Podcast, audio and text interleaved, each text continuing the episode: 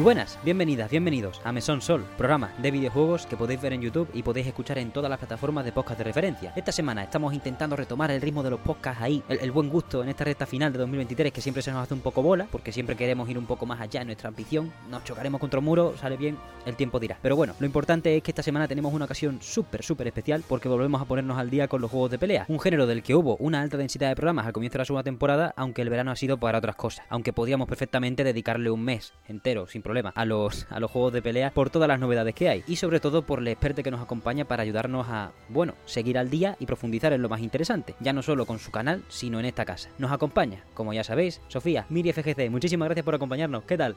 Hola, hola, muchas, muchas gracias por la invitación. De nueva cuenta, lo, lo de siempre, participar acá es, es un lujo, es una, es una maravilla. Y sí, la verdad es que hay harto que comentar. Este género de un tiempo para acá ha empezado a explotar en cantidad de anuncios, en contenido en general que se está ofreciendo. Es un poco apabullante, la verdad. Eh, estar al día y llevar todo son juegos muy exigentes, piden mucho tiempo y la verdad, al menos en lo que se refiere a gestionar el canal, está siendo muy difícil y pinta que se va a hacer más complicado todavía con el tiempo. Pero allí vamos, cualquier instancia para comentarlo yo creo que es más que, más que bienvenida. Qué maravilla. Además que eso, no has parado. Entre DLCs, nada más que con la sección de comentar los DLCs y, y personajes adicionales de cada, de cada juego, es una locura lo que estás viendo. ¿Cómo lo estás llevando a la hora de, bueno, en general, todos estos, entre King of Fighter y Mortal Kombat, ahora ha sido lo, lo más sonado, ¿no? Entre, entre comillas. Efectivamente, eh, lo difícil de esos dos juegos es que son los únicos que sacan seis personajes al año. Eso significa Uf. que solo con esos dos juegos ya tengo cubierto un video al mes, básicamente. Eh, luego le quiso más, que si Guilty Gear, que si Street Fighter, que dale, ahora son solo cuatro personajes, es menos, pero la cantidad de tiempo que igual ocupan no es poca. Y uff, está re complicado. Este mes en específico se, se ¿cómo se llama? Se se colaron tres personajes seguidos y ha sido re complicado. Apenas estoy trabajando en el video de Aki, de hecho. Uh -huh. Y Dios santo, o sea, son los videos. Es, es, un balance re complicado para mí porque esos son los videos más difíciles de hacer y son los que con más recurrencia me piden hacer por, por, el ritmo del que se maneja esto. Pero bueno, así como hay que seguir avanzando con todo y hay que ponerse al día. Porque la verdad es que le pierdes un poquito el tiempo, le pierdes un poquito el ritmo y lastimosamente se agota muy, se agota muy rápido este tipo de contenido que, que, que me gusta hacer a mí específicamente. Eh, el DLC tiene un periodo de novedad muy, muy contenido en el tiempo, especialmente cuando un personaje que ya se establece, se forma un, un consenso, digamos más o menos general sobre el mismo. Y hay que estar allí lo antes posible, una o dos semanas máximo, creo yo, para ya sí. tener como un, una opinión más fija como para poder ofrecerle a la gente y que se interesen, claro. 100%, 100%. O sea, ya, ya lo hemos hablado varias veces aquí, es que la, la, industria es tan sumamente volátil que hay gente que no se acuerda de que Johnny salió hace menos de, bueno, menos de un mes ya no, pero ya hace un mes como, ¡buah! ¿Qué me cuentas? Porque vamos a hablar de este tío. Eh, ¿Sabes? Como está muy lejos.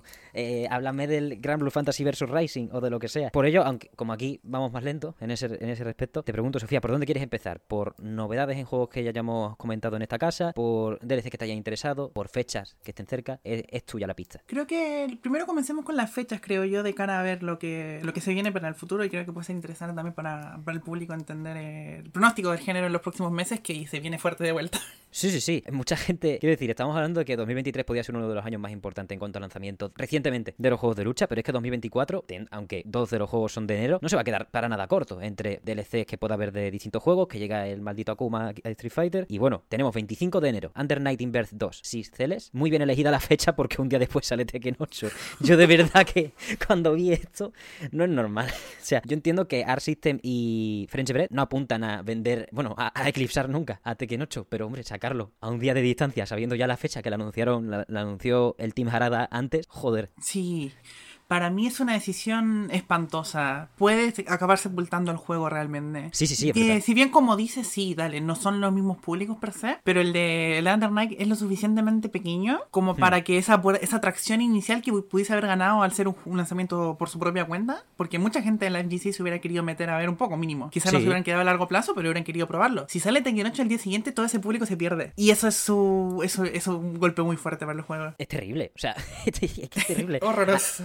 No, porque tú dices, bueno, lo saco yo primero la fecha, luego viene el Tekken y me mete la puñalada. Vale, pero es que la han anunciado, el Tekken la anunció antes. Y esto es un mes después Exacto. dijeron 25 de enero. Y digo, pero tío, no, va a matarlo. Es que encima, lo peor creo yo, es que no es un lanzamiento tan contundente tampoco. Porque dale, si se vende como la secuela de Under Bird, que sale, es un juego importante dentro de la comunidad, no es un juego sí, que sí. anda mucho, es así. Pero es la secuela, ¿no? El problema es que llamarlo secuela es un poquito trampa también, porque realmente es como una mega revisión porque siguen manteniendo Oh. los mismos sprites, los mismos gráficos, los personajes son en un 80% lo mismo. Eh, de secuela un poquito más o menos, la verdad. Eh, lo cual no va en contra del juego realmente, me parece que es un juego muy sólido. A mí me gusta muchísimo Under Night Invert y las novedades que están anunciando para este son bastante competentes. Y aún así este juego me da un poco de pena porque yo siempre soñé con un Under Night 2 pensándolo como que fuera un, un Exart, ¿me entiendes? Sí. Una secuela con gráficos nuevos que replantearan a todo el cast, renovaran un poco las ideas, pero no, este juego se siente demasiado continuista para mi gusto. Lo cual es medio complicado, siendo que el anterior, el CLR, salió en 2019, si no me equivoco, ya, ya llovió. Ha pasado mucho tiempo, entre tanto estuvo el Melty Blood Type, Type Lumina, y lo que uno pensaba, porque los anuncios que habían hecho desde Frame antes era que se venía la secuela de Under Night Invert. Así que una vez anuncian esto y es como, no sé, es como pasar de, ¿cómo se llama? De, de, de Exar Sign a Revelator, o sea, no, no, no, no es un salto Sí, de Exar sí, sí. a Stripe, ¿me entiendes? Y eso es como un poco, este juego peligra un poco, le, le veo muy difícil que llegue a triunfar muy bien. Hay veces que los equipos de desarrollo, le bueno, los equipos de desarrollo en general, los, los equipos, porque esto al final no sé quién lo decide la fecha, pero eh, se pegan lo de, la- lo de meter un palo en la rueda de la bici, lo, lo- lo conocen, pero a, a un nivel, yo estoy, o sea, me dan flafas de Vietnam cuando yo veo este tipo de cosas de Sol Cresta, Platinum sacando Sol Cresta tres días antes del Den Ring, es como, ya, sí, por Ay, supuesto que... Por supuesto que fan del Den Ring del número 1 al número 20 millones probablemente no jueguen Sol Cresta. Pero no me jodas. es, demasiado. Nada más que estaba yo en la, en la eShop de Nintendo ese día.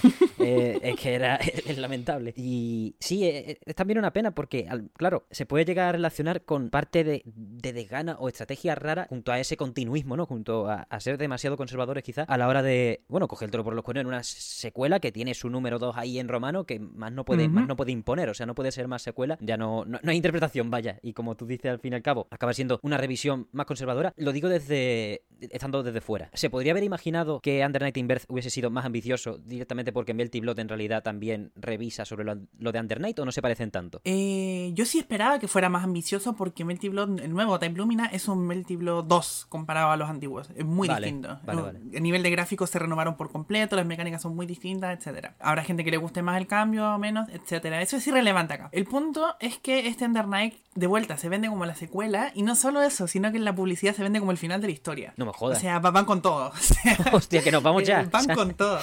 Y eso me pega porque es como final de la historia, el final de esta gran saga con una con la cuarta revisión del original es como no sé, no me sabe bien realmente. Y como dices, lo tiene re complicado porque no solo por la fecha, sino de que viendo el panorama que dale, se pueden hacer más anuncios grandes a lo largo del año, está bien, pero al menos en principio no parece que vaya otro lanzamiento de juego de pelea importante hasta mínimo la segunda mitad del año. Así que es raro, o sea, ¿para, para qué comer sus posibilidades de base con la fecha de salida? No lo entiendo. Mm, e- es 100% e- extraño, obtuso. Eh, es que no lo entiendo. Además son Bandai Namco las dos más o menos, entre porque lo edita System, ¿no? Creo que sí. A, a nivel de estrategia, no entiendo dónde colocar. O sea, directamente no beneficia al Excel. a tu pro- porque si fuese, yo qué sé, si uno fuese de Capcom, otro fuese de Bandai, pues digo, mira, se están, pues no se han puesto de acuerdo porque no tienen idea el uno del otro de, de cómo funciona. Pero literalmente podrían haberle preguntado, no digo, o sea, esto es coña, ¿no? Pero literalmente podrían haber subido una planta y preguntarle a Harada. Sí. O sea, y yo cuando saca el Tekken, que quiero gestionar una cosa. Porque lo que tú dices, habrá, aunque pueda ser un año muy interesante para los juegos de pelea 2024 también, al fin y al cabo el pistoletazo de salida es en enero. La única incógnita que queda para 2024 es Multiversus, donde caerá. Y, y perfectamente es algo totalmente distinto a, a lo que buscaría Claro. alguien que juega Under Night. Tar- tardará también. creo. Mira,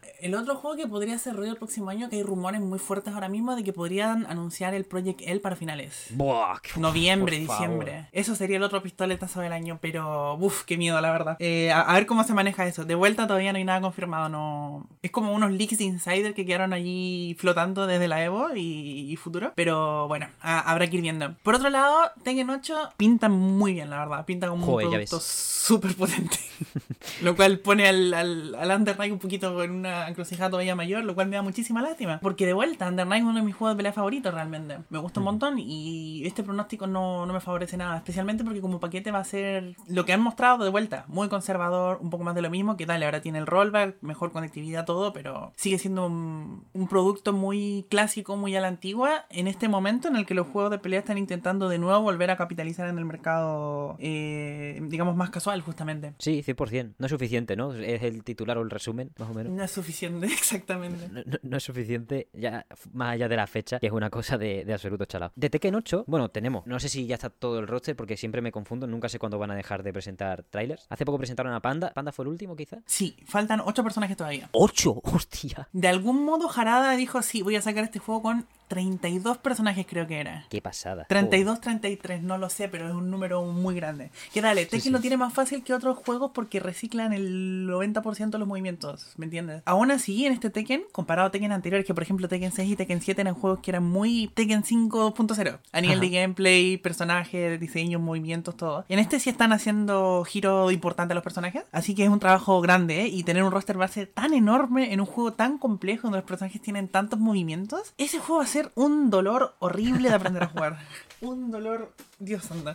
Puede ser, puede ser bastante interesante. Por eso, o- ojalá haya más betas. De momento hay una en octubre, ¿no? Si no recuerdo mal. Bueno, este mes. Creo que sigue siendo cerrada, sí. Sí, sigue siendo cerrada. Y bueno, a- a- alguien se estará acostumbrando, imagino, a, a jugar a este juego. Pero sí, sí, sí, va, va entera de ambiciosos en cuanto a... Joder, yo, yo no sé jugar a Tekken. eh, tampoco sé jugar ningún juego de pelea. No, no soy un referente absoluto para, para decir esto. Pero sí que es extremadamente complejo, ¿eh? Y puede ser interesante que le metan esos cambios también para que no todo el mundo... em- bueno, para que todo el mundo, perdón, empiece casi de nuevas. Obviamente esto no es así. La gente que esté experimentante que en serie pues tendrá mucha más eh, expertise. Pero, oye, sí que se siente, ya nada, nada más que por los trailers, era un Real Engine 5, toda la parafernalia que hay alrededor de, bueno, el, el- el hype tangible, que a veces no me gusta valorarlo por estas cosas, los lanzamientos, pero que hay unas expectativas grandes que se pueden estar cumpliendo fácilmente, porque de verdad que el juego se ve rocoso. Es, es espectacular, vaya. Mucho contenido, muchas opciones, eh, ¿cómo se llama? Muy moderno en cuanto a- al tema, ¿cómo se llama? No solo accesibilidad, sino también eh, eh, funcionalidades, que si el online, que si las opciones para el tema de los replays, etcétera. Lo cual es muy llamativo viniendo de Bandai Namco que tienen el peor récord en cuanto a juegos online en juegos de pelea. Lo han hecho mal todos. que si los Arena Fighters, que si el Dragon Ball Fighters. No, o sea, una situación realmente espantosa. Y ahora de repente el Tekken parece ser como una apuesta todavía más fuerte que la Street Fighter 6, lo cual es bastante llamativo. Sí, sí, es que esa es la sensación. Y joder, es muy difícil, ¿no? Empatarles a esta gente. Pase de batalla aparte. qué, qué maravilla. Oye, de, de momento nos ha anunciado también, importante, una noticia buena es que de momento nos ha anunciado un pase de batalla para Tekken 8. Sigo teniendo miedo porque nunca, nunca puedo confiar en nadie ya. Pero bien, bien. De momento, el online, los lobbies. Aunque había unos muñecos muy raros, no, no, no me enteré bien. En, en un trailer que enseñaron el Sí. single player. Eh, los muñecos estos no me gustan nada, me recuerdan a los que tenía Microsoft en la época de la 360. No me gustan nada, son muy feos. Son un poco NFT, la verdad. Cuando lo ves, joder. No sé, eh, esto creo que es culpa de System Works, que comenzó con este, eh, estos tipos de lobby con chivis en la Sí, época sí. de XR, incluso un poco antes puede ser, pero se expandió durísimo y ahora están en todos lados. Por lo menos Street Fighter 6 innovó un poquito con esto de dejarte customizarlo y hacer la aberración que quieras, pero sí, estos lobbies genéricos pequeñitos no, no me convencen mucho, la verdad.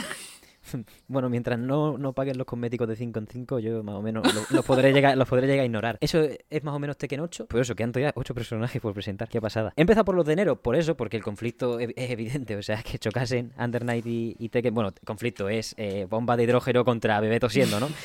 esta, esta cosa, al fin y al cabo, por desgracia. A nivel de eh, billetes, al fin y al cabo. Que es lo importante cuando quieres sacar un juego. Efectivamente. Y entonces la tercera fecha es la más próxima. Gran Blue Fantasy vs Rising, después de, bueno, estar en una nebulosa absoluta durante hasta el Evo, vaya, y generar, bueno, generar teorías de que va a ser como un eh, XRDF 2, eh, va a ser un juego totalmente nuevo, un lanzamiento, aunque sea escalón 1 lo que hemos visto, excepto por un par de cosas. Ya anunció que sale el 30 de noviembre y además tiene dos ediciones, que una, bueno, dos ediciones tendrá la premio y todas estas cosas, pero básicamente tiene las, sus ediciones de pago de toda la vida y aparte una edición gratuita. Esto, Sofía, me parece impresionante, o sea, de The Games, que son los que más, los que más exprimen normalmente en, en este, en este mundillo, y hablo ya de los videojuegos en general, que te saque una edición gratuita, no está nada mal, sobre todo, aunque bueno, tiene cuatro personajes, ¿no? Que no sabemos cuáles son ni, ni cómo va a funcionar, pero oye, no está mal, ¿no? Eh, me parece perfecto, me parece que es lo, a lo que tienen que aspirar este género si quieren dar el pase para que la gente pueda comenzar a jugar.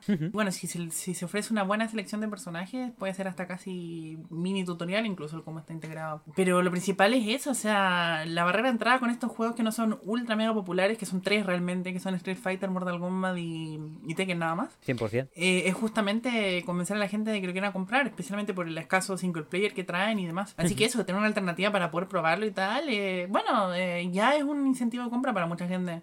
Pongo más que agregar en ese respecto, me parece muy amplio el contenido que trae para hacer eso gratuito. Sí. Y nada, eh, mejor todavía, o sea, ojalá ese tipo de incentivos se vuelvan cada vez más comunes. Sí, sí, sí, vaya, un, al Guilty Gear le habría sentado bien, sobre todo para que la gente se enterase de que o juegas online o juegas online. Pero esta Free Edition de Grand Fantasy vs. Racing, que no le han, o sea, no le han puesto ningún tipo de nombre especial, edición gratuita para que no nos perdamos, tiene esos cuatro personajes, la parte 1 de la historia, por supuesto acceso al modo online, si no, ¿para qué? Luego dice algunas limitaciones para futuras características del juego. Mm, ya veremos qué son, pero el último asset, o el primero, el más importante bajo mi punto de vista, es que incluye el modo Fall Guys que anunciaron para Grand Fantasy vs. Racing, full, completo, disponible en esa versión gratuita. Eh, cine, por ahí me han cogido ya. O sea, ese sí que ha sido el, el secuestro de mi alma en un momento. En cuanto lo he visto, joder, me parece muy, muy interesante lo que. Bueno, muy, muy interesante no, me apetece la tontería de jugar minijuegos en plan de ese estilo. Bastante guay, la verdad. Eso es increíble que den el acceso inmediato porque es el apartado distintivo del juego, ¿no? Es lo que lo Sí, llama más la 100%. atención porque es lo que se distingue completamente. Así que a ver cómo resulta eso. Ojalá sea un modo entretenido y tal. Pero si sirve como espacio de socialización, adelante. Y, y mejor si todo el mundo puede acceder directamente a ello. Además, ahora que recientemente ha habido despidos en Epic Games y por algún motivo se han fumado a todo el equipo de Mediatonic, de Fall Guys, así que Uf. yo ya no vuelvo a jugar a este juego, básicamente. Me voy al, me voy al Grand El Blues. Gran Blue. Además, se llama Grand Blues. Me parece Sí, sí, sí. impresionante. Es que no, buen, está buen juego, la verdad.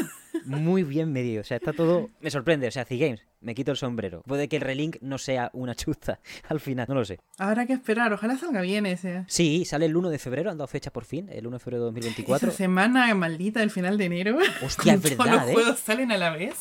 Qué locura. Persona 2, Persona 2, digo yo. Persona 3 también sale el, el, el Reload. Yakuza. Dios. Ostras, Yakuza también. Yakuza. Ah, Dios. Buah, va a ser impresionante. Sí, el Gran Blue sí quería comentar. Sí. Estuve hablando con unos amigos hace unas semanas y me hace gracia porque este Gran Blue parece más una secuela que lo que es el Under Night nuevo. Sí, sí, sí. Tiene cambios muy contundentes al gameplay. Eh, en la primera beta que hubo, no todos fueron muy bien recibidos. Hubo un montón de feedback negativo de parte de la gente, pero lo cual no es necesariamente malo, ya que han demostrado a través de redes que quieren hacer cambios al respecto, justamente. Qué maravilla. Y van a sacar una nueva beta ahora a inicios de noviembre, si no me equivoco. Así que, si eso, si adaptan el juego a un entorno que sea mucho más ameno para el tipo de público que quieren manejar, adelante, que así sea. Tocará esperar todavía, obviamente. O sea, lastimosamente los juegos de pelea no tienen el mejor récord al momento de ofrecerle al público exactamente lo que piden. Pero tocará ver que ojalá sea el caso, porque este juego lo tiene bien para triunfar y en el caso que tiene de hacerlo, justamente eso, ofreciendo una experiencia de gameplay sólida. Porque la verdad es que creo que han llevado súper bien. Tienen trailers excelentes, eh, tienen un diseño de personaje re atractivo para la gente, sellos increíbles. Todo parece indicar que va a ser una experiencia social bastante más eh, amena que lo que han sido la mayoría de juegos, eh, digamos, no triple A de juegos de pelea en los últimos años. Yo al menos le tengo bastantes ganas. Eh, yo pude probar el primero un tiempo, nunca me metí duro, no lo tengo comprado de hecho, pero me gusta, me, me parece una alternativa interesante, un juego mucho más aterrizado, mucho más basado en futsis. Lo que la gente dice que debería ser Street Fighter, lo es más Gran Blue realmente, porque Otra. ahora el Street Fighter en la actualidad se ha vuelto como mucho más agresivo, Sí. más que este ideal que había antes de juego neutral, ahí los dos personajes viéndose como si fuese una pelea de samurái. No, se ha ido perdiendo con el tiempo un poco. Gran Blue sí es un poquito más próximo a eso. Pues sí, yo, yo estoy en tu onda, ¿eh? No lo tengo comprado y estaba pensando comprarlo en plan, ¿y si le hacen un descuento a- para, al Rising para los que tengan ese? Pero en cuanto vi que en Steam lo pusieron a 2 euros, dije, vale, no va a ocurrir. Eh, es una trampa para que te lo, para que te lo compre y te compre luego el Rising. Yo también pensé en un momento que probablemente podían hacerlo del descuento, pero yo todo lo que he visto últimamente me indica que claramente no va a ser el caso, lo cual qué pena, la verdad. Ya, total, total. Totalmente nueva la, la propuesta en cuanto a... Bueno, eso es lo que nos quieren comunicar. Nos quieren comunicar que es 100% nuevo. Intentar dar un salto... Bueno, por la mala suerte que tuvo el primero a la hora de pandemia, no tener su rollback, sí. todo esto, pues dice, mira, vamos a intentar levantarlo porque se cree en el proyecto de una manera u otra. Y con ello también, pues la consecuencia de ir, ir a saco con que, como si no hubiese existido Grand Blue Fantasy Versus original. Básicamente. Eh, La actitud, imagino, a nivel de, a nivel de comunicación. Sí, yo creo que hay un avance interesante en ese respecto porque quieren justificar mucho el relanzamiento. Sí, Dale, que 100%. van a reciclar casi todos los modelos y todo, pero incluso están retrabajando el apartado visual. Cambiaron ligeramente el estilo visual, incluso. Está curioso. Las mecánicas nuevas, agregaron como seis mecánicas de golpes y es como, ok, esto, eso es otra cosa. De hecho, quitaron, si no me equivoco, esto con un asterisco. Ok. Si no me equivoco, creo que quitaron algunas de las mecánicas que metieron en los últimos partes del Gran Blue Fantasy. Que lo llevaban a una dirección más agresiva también. Pero ahora dijeron, no, queremos un nuevo enfoque para el juego. Creo que retrocedieron en ese respecto y quieren enfocarlo como si fuese una experiencia distinta. Qué bien. Pues ojalá salga bien. y Además lo vamos a tener cerca y gratis. Así que veremos qué cuatro personajes son los que nos toca coger eh, en, en los primeros meses de, de lanzamiento y a ver qué... Bueno, con ganas al fin y al cabo, porque, joder, bueno, la última vez que viniste nos, nos quejábamos de los precios de las cosas, pues mira, esta vez vamos a poder meternos de una y ya luego pensar si nos merece la pena, si nos merece la pena o no, según lo que... Como haya. mini recomendación les quiero decir que si no han escuchado la banda sonora de Glam Blue Fantasy Versus, ah, denle una oportunidad. Tiene, para mí es probablemente la mejor banda sonora actual de un juego de peleas. Y, detallito importante, para la gente que le gusta este tipo de cosas, varios de los temas del gacha original los compuso Nobuo Uematsu. Y esos están dentro de. Glam Blue Fantasy también. Así que hay un, hay un par de temazos ahí bien, bien potentes suyos. Joder, ya ves, ya ves, ya ves. Tomo nota, eh, pero tomo nota literalmente, lo estoy apuntando en el cuadro. o sea, qué guay, qué guay. Pues a gozárselo, ojalá, ojalá sea el amanecer de Gran Blue como franquicia de juegos de lucha y no lo que le pasó. bueno, lo, ha- con- lo tanto que ha sufrido ese juego se lo merece de una vez, por Dios. Sí, sí, es impresionante, es impresionante. O sea, además que, que ya lo hemos repasado en otras ocasiones, ha sido hasta ignorado por la propia DC Games, casi, bueno, en- a esperas de esta, de, bueno, de este relanzamiento, ¿no? Al fin y al cabo, como tú bien has dicho, intentando justificarlo por todas partes, que nos merecerá la pena. Pues esas son las fechas, ese es, ese es el calendario, ahí tenéis que apuntar las cosillas, eh, ya veréis, bueno, ya valoráis ustedes que os merece la pena, intentarle al, al Under Night a ver qué pasa, Eh, yo qué sé, si, si del mesón sale un par de compradores más de, de Under Night Inverse, pues me- mejor, hombre. Ah, un detallito del Sí. Under Night es que esto es un, un buen panorama para, para Type Moon. Y es que el. Perdón, Type Moon, French Fred, me confundo. Va a tener su Season Pass este, por, por primera vez dentro de la saga y en general los juegos de, de, de French Fred. Porque el Type Lumina tenía sus personajes descargables, pero eran todos gratuitos, los iban regalando. Hmm. Este va a tener su primer Season Pass, tres personajes anunciaron y si no me equivoco, te lo dan directamente si lo compras. O sea, si compras el juego. Ostras, que... Así que en ese sentido, bien. Hay un poquito de conciencia, creo yo, de que esto no es una secuela del todo, así que no lo pueden cobrar con- completamente sin darte algo. Claro, igual que en C Games están, estaban buscando excusas para justificar el lanzamiento, esta gente está como pidiendo disculpas de velado, ¿no? Oye, toma el Season Pass, anda. Y ya, y ya juega, juega con tranquilidad y, y pásatelo bien. Pero sí, muy bien, muy bien. Eh, y además eso, que tenga un pase de temporada ya prometido y no vivamos de, a ver, ¿habrá otro personaje? ¿Habrá? También... No queremos otro DNF Duel. Claro, eso es, efectivamente. Indica un, un compromiso obligatorio mínimo para intentar mantener la llama viva y cobrar por esos personajes, al fin y al cabo. Así es, así es. Ojalá, o- ojalá le salga, le salga también bien. Esas son las fechas. Nos queda hablar sobre DLCs, últimos lanzamientos, cosillas. En verdad, me da más o menos igual por donde tiremos. ¿A qué has estado jugando últimamente? ¿Qué ideas se te han asentado de últimos lanzamientos? ¿Y qué te apetecería explorar dentro de hablar más de novedades, menos de... Pero eso, más de novedades o más de lo que sea, de lo que esté jugando? Yo creo que podemos eh, englobar los juegos y sus novedades dentro de un solo pack, por ejemplo. ¿Qué, qué tal si hablamos de Guilty Gear, por ejemplo, ahora? Vale, vale, vale, me gusta, me gusta, eh, me gusta. Guilty Gear estos últimos tres meses.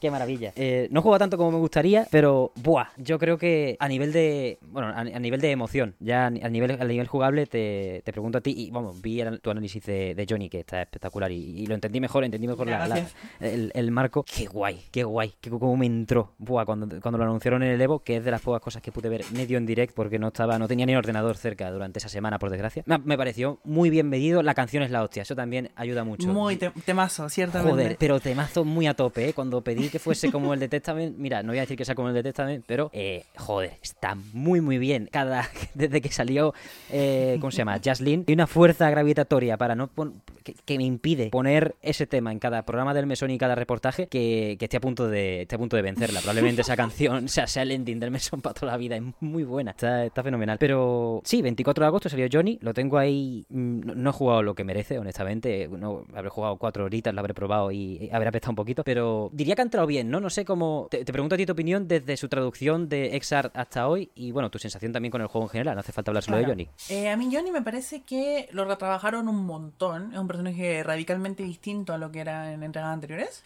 Pero han sabido mantener la esencia bastante bien. O sea, apuntan por el mismo tipo de control con botones gigantescos que, que caracterizan al personaje. Eh, sí es cierto que mucho de lo que hacía Johnny, el personaje tan único y distintivo dentro de la saga, se perdió acá. A cambio es un Johnny bastante menos inspirado, me parece a mí, pero que dentro de todo, para lo que son las mecánicas propias de Strike, creo que funciona. A mí me da pena porque estoy perdiendo uno de mis personajes que más... No de mis favoritos, pero que sí veo y digo, esto es increíble, un diseño espectacular. Buah, sí, y ahora sí, estoy sí. con uno que puedo decir, está bien, está bastante bien. Es un bajón, pero sigue siendo positivo. Y bueno, lastimosamente dentro del meta no creo que funcione tan bien realmente. Claro. Porque tiene este, este dash tan particular que da un pequeño brinquito hacia adelante, por así decirlo. Que no es especialmente bueno en este juego en específico. Que de repente, por algún motivo, al System Core se le ocurre meter a tantos personajes que te niegan poder moverte. Diciendo que yo uno de los personajes que más dificultades tiene para avanzar. Está feo eso. Nah, es, es demasiado. Y además que, bueno, creo que hay dos tipos de sensaciones en mi, en mi cerebro acerca de Johnny. Una es pre-lanzamiento, con la presentación de. con su presentación en el Evo y con la presentación de, del parche de gameplay que iba a avanzar un poquito más. Bueno, profundizar un poquito más en esa jugabilidad de, de Strife y, y darle un pequeño cambio. Y luego está la, bueno, el impacto de realidad, ¿no? Como tú lo has definido, que a lo mejor que sí, que se queda corto a nivel de, a nivel de meta y que Happy Chaos vuelva a ser en la temporada 1. Es una máquina de matar, no sé, a mí me parece eso, me da un miedo. Pero no ha sido la llegada, creo que, creo que lo comentamos en su momento, creo- no, no ha sido la llegada de pegar un puñetazo en, el, en los cimientos del juego y que, bueno, no, no reinventarlo por un solo personaje, pero sí, yo que sé, acabar con la tiranía de Happy Chaos, eh, montar un otro meta. Hace otra cosa, un golpe de impacto a la altura de su personaje, como tú bien has dicho, que, que, que- que guapo, es increíble. A nivel de diseño, A, ni- a nivel diseño, animado, musical, todo excelso. es- es increíble. Eh, sí, sí, por supuesto. De vuelta, como bien dices, yo no sé si Happy Chaos ahora mismo esté tan fuerte como estuvo la temporada 1, porque en esa época el- la distancia entre él y los demás era muy grande. sí, es verdad. Ahora mismo yo no creo que esa distancia sea tan marcada, pero se siente raro pasar de un año dos en el Happy Chaos lo fueron bajando el nivel un poco, Ujú. seguía estando fuerte, pero consistentemente iba bajando, y de repente, ¡pum!, lo, lo suben de vuelta. Es Sí, sí, como, no me cabe en la cabeza bajo qué perspectiva eso es razonable, porque solo hay una región en el mundo en el que no consideran tan fuerte a Happy Chaos y es Japón, así que puedo entender que por ahí vaya la cosa, pero es el personaje del que más se ha quejado todo el mundo a lo largo de todo el juego, sin ninguna duda, o sea, no... Es, es- creo que es evidente para cualquiera que esté medianamente metido en el juego realmente. Y creo que el mayor, la parte más grave de esto es que cuando Leffen ganó el Evo este Uf. año con Happy Chaos, lo Sí, sí, sí. abucharon en público.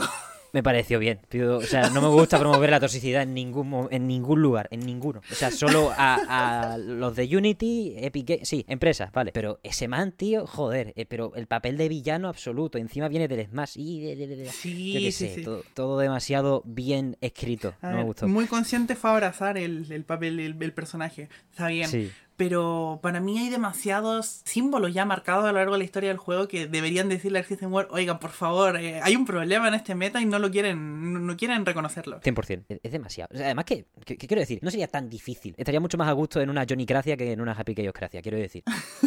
Ya no, ya no sé si es cuestión de que me guste más el personaje o menos. Sí, claramente, ¿no? Eh, creo que, me viene de ahí. Pero aunque sea que haya que haya alternancia, ¿no? En el, en el liderazgo, que es que al final es eso, acaba ganando, acaba ganando el Evo. Y encima, justo después, dicen, oye, que va a haber un nuevo parche, no sé qué, todo el mundo soñando, ¿no? Eh, a ver, a ver qué nos traen, ya no, ya no que se vaya X o Y personaje, sino expectativa, ¿no? Por, porque Johnny represente un poquito el gran impulso de Guilty Gear entre tanto, bueno, entre Street Fighter 6 y Tekken 8, en un momento en el que, bueno, ya Street Fighter 6 está a su rollo, se ha sentado y Tekken 8 no está por salir, que tú cojas a Johnny, cojas el parche y, y lo subas un poco, no, obviamente no a su altura, eh, no a la altura de los otros dos, Claro. pero sí que suba simplemente. No sé tú cómo lo has visto e- esos parches, bueno, el, el parche nuevo gigante que pusieron con él. Sí, mira, yo creo que hay dos formas en las que se puede balancear un juego. Filosofías de balance, más bien. Ok,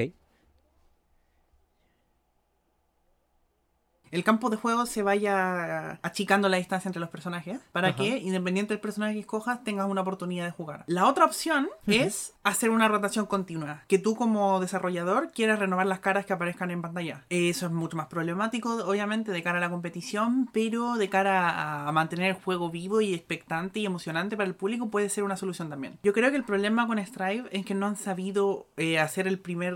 No, han sabido estrechar un poquito el campo de juego, como, como bien dicho, pero no han logrado sacarse los estigmas. No, no logran convencer a la gente de lo que están trabajando y muchas veces cometen decisiones que realmente te quedas así como diciendo, ¿qué están haciendo? Porque... sí, sí. Y esto se notó mucho con este parche justamente porque es un parche que agrega mecánicas. Eh, es el parche más grande que ha tenido Strive en toda su vida porque Claro. normalmente en los juegos de System War siempre pasa que a la mitad de la vida útil del juego le meten un, eh, el girito grande. Todos los años agregan cositas nuevas, van retocando un poquito, pero a la mitad de la vida del juego juego es como, ya, ahora empieza la segunda mitad del, del juego, básicamente. Empieza la nueva vida útil. Hay que renovar harto y las dos mecánicas nuevas que metieron sí son contundentes. Especialmente el Wild Assault es una mecánica que cambia muchísimo cómo se juega Stripe. Y eso ha fisurado un poco en la comunidad realmente, porque este nuevo enfoque, que es bastante drástico realmente, hay mucha gente que dice yo no firmé esto, yo no firmé para jugar este juego. Porque el juego, que ya era agresivo, se ha vuelto todavía más agresiva. El Wild Assault lo que le provee a la mayoría del cast es la posibilidad de ahora. ¿Viste esto que hacían Naoriyuki o Happy antes de que te agarraban en cualquier lugar del escenario y de repente te tenían en esquina y te rompían la pared? Bueno, ahora más de la mitad del cast puede hacer lo mismo. Bajaron el daño, está bien, pero al mismo tiempo que el hecho de que ahora cualquiera o casi cualquiera te pueda pescar, te lleva a pared, rompe la pared, ahora tiene recursos, va generando, eh, recupera su burst más rápido. Es como el juego es muchísimo más vortex, lo que se le llama en juego de pelea, que es esta situación en la que el oponente te pone en una situación donde te obliga a estar constantemente repitiéndote la misma adivinanza una y otra y otra vez, y, y se repite y se repite y se repite hasta que te mata. El juego se ha metido en un vortex muy fuerte, muchísimo más volátil que antes de algún modo. Hay más herramientas, hay más gestión de recursos que antes, pero al mismo tiempo ahora si te pescan, hay más posibilidades de que eh, el oponente te meta en una bola de nieve y se acabe el round, eh, desde, el, desde el round start incluso. Y es peligroso. Mm, Sí, 100%. 100%. Es que no es lo mismo en, en ningún. Bueno, no sé si es lo mismo. Pero es, es muy sensación de estar jugando al Fighter Z en ese respecto. ¿no? De Claro. que te enganchen una vez y te hagan un combo de 62 golpes y digas tú, eh, adiós. Sí, En es más fin, próximo, es Eh, cierto. en el sentido de esa. soltar el mando, ¿no? Al fin y al cabo. Y ya lo cojo en un minuto. En Strife no es el caso. Es más rápido, como tú has dicho. Al final es una anarquía bastante bruta. La verdad que yo lo he pasado muy mal, ¿eh? Jugando a, a Strife. Estoy no sé si estoy empeorando o perdiendo facultades como ser humano. Pero, joder, sí, sí que ha sido, ha sido bastante llamativo. Dentro de que me, sigue atrayendo la idea, porque al final no. Como que de todos modos no me voy a parar nunca a, leerlo al máximo lo que, lo que está ocurriendo. Pero, joder, sí que se pegan. Se pegan mucho más intensamente. Entonces, ¿tú por dónde verías que es. eh, frente a esas dos filosofías de, balanceo? ¿Dónde. eh, o sea, Resisten no está ninguna, está dando palos de ciego? ¿O está, parece que va por una y de repente toma este tipo de decisiones y despista a todo el mundo? Mira, yo creo que este parche en específico es eh, particular comparado a los otros porque es un parche de mecánicas nuevas. Y eso significa Claro. que tienen que primero probar el terreno. O sea, arrojaron un poco la mecánica así y van a ver cómo se adapta. Y yo quiero creer, de vuelta, quiero creer, si esto no resulta ser así, voy a desconfiar 100%. Bueno, quiero creer que en el próximo parche, que debería ser aproximadamente en diciembre, ya van a nivelar un poco con la información que recibieron en base a cómo respondieron los personajes a la nueva mecánica. Eso sería lo lógico. Porque ahora mismo el, el juego explotó muy fuerte de cara a, a la viabilidad de algunos personajes que ya eran fuertes. O sea, es como que con, de vuelta, con el tiempo empezaron a bajarle un poco a Nago, le empezaron a bajar un poco a Ramleta, le bajaron, empezaron a bajar un poco a Happy Killers, metieron esta mecánica y explotaron de vuelta. Ahora están, Sí, sí, sí. por Dios. No, Nagori Yuki está fortísimo, vaya, es un, vampiro de. pero es con una todas las letras. locura.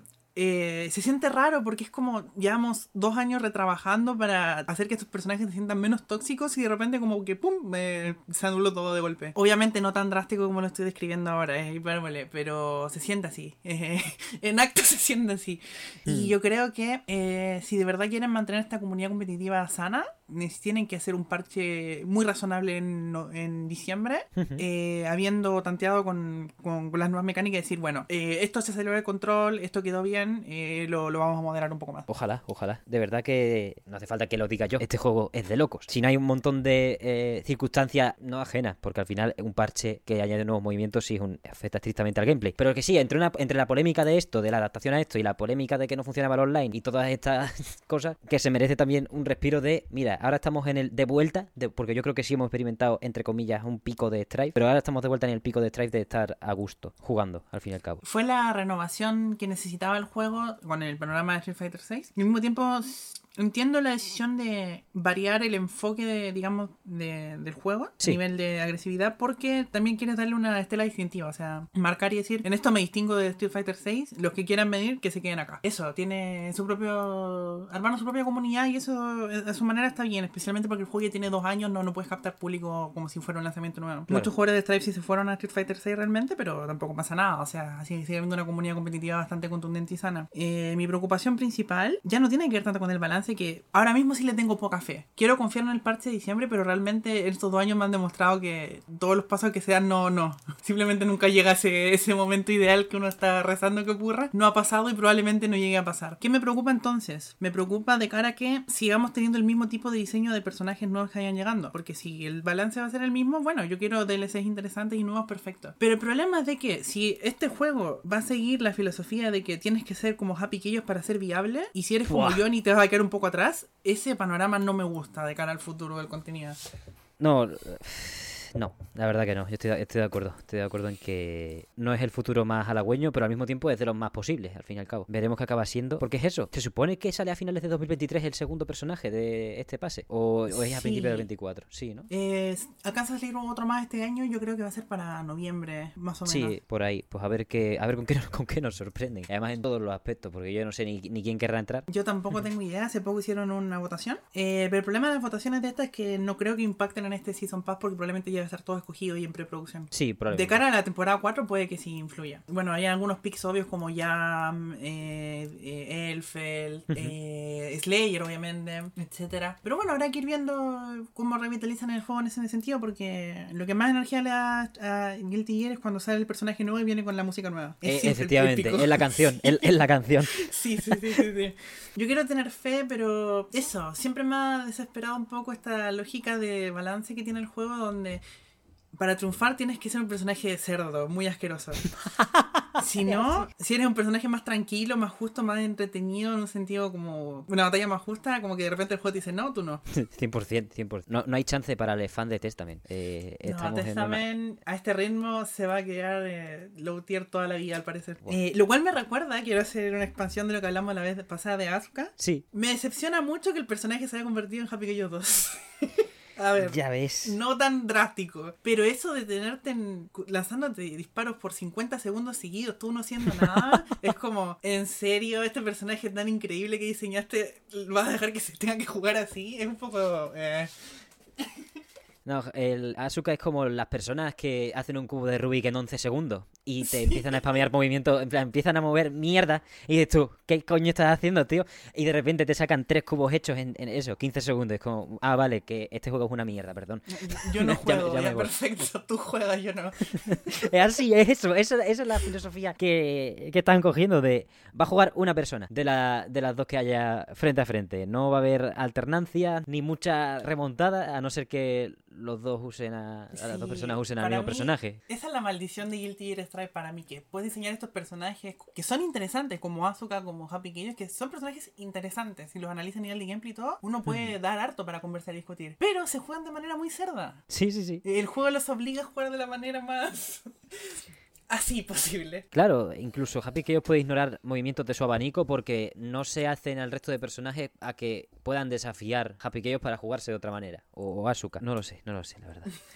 Eh, es que no, no, no lo veo. Es una pena, es una pena, honestamente. Podría estar, podría estar bastante más guay porque eso, a nivel artístico es que yo no puedo decir nada. Es que yo con Johnny ya me quedé a gusto. Dije, mira, podré... cuando no ganaba digo, bueno, seré yo. Pero ya me lo aclaraste que, que la cosa es distinta.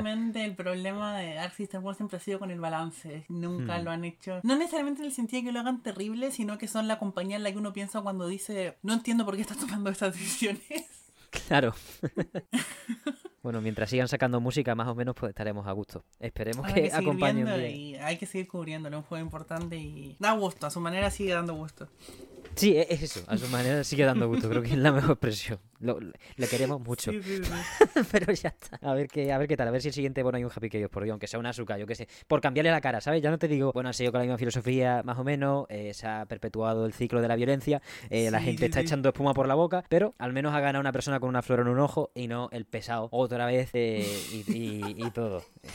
Ah, eso quería resaltar. Justamente que en el podcast que hicimos de Guilty Gear dijimos justamente de que toda la gente pidiendo Slayer, pero eh, que el verdadero pick importante era meter a Johnny y qué bueno que nos hicieron caso. Sí, sí, sí. Ahí sí tomaron nota. A ver si ahora toman nota en esto. Bueno, eh, si quieres tomar nota, por favor, Assistant Wars, hazme una persona feliz y mete a Raven, por favor, te lo pido. Let's go. Ahí está, ojalá. Y, y- y que lo rompan. No, no, no, que no se juegue cerdo, por Dios. Eh, pero sí, que sea lo que sea lo que Dios quiera ya. Pero no, en- ojalá, ojalá haya, haya un futuro mejor para Guilty Gear Stripe. Eh, en algún punto en el que nosotros no podemos llegar a ver todavía. Mm, o una revisión, que viendo, sí. yo que sé, Guilty Gear Sprite o lo que sea. Que, que quiten a Pikachu, tío, o algo. No, pero tampoco la sería la solución, Tana Koriyuki. Eh, da igual. Pero sí, qué, qué maravilla de todo. Joder, es que es, una, es un amor-odio extraño. Me gusta hablar de Guilty Gear, me gusta hablar de Habiendo cubierto ya Strife los últimos meses y el futuro también. ¿Por dónde quieres ir, Sofía? Eh, ¿Dónde quiero, aterrizamos? quiero comentar un par de cositas rápidas sobre KOF 15. Ok, tuvimos a Duolón este mes, Sí, ¿verdad? justamente. Bueno, en mi video me moderé muy poco realmente. Me encanta ese personaje, o sea, lo adoro. eh, se me hace tan jodidamente guapo. Eh, es una locura. Lo, lo- lo- te juro que hay pocos personajes de juegos de pelea que ame más que a él. Solo hay uno Ay. que me gusta más, de hecho. No, no hay que moderarse, Sofía, te lo prometo, no hay que está moderarse. bien, está bien. Hay que, hay que vivir a saco con eso. Lo que sí es que quiero corregir algo que dije en el video.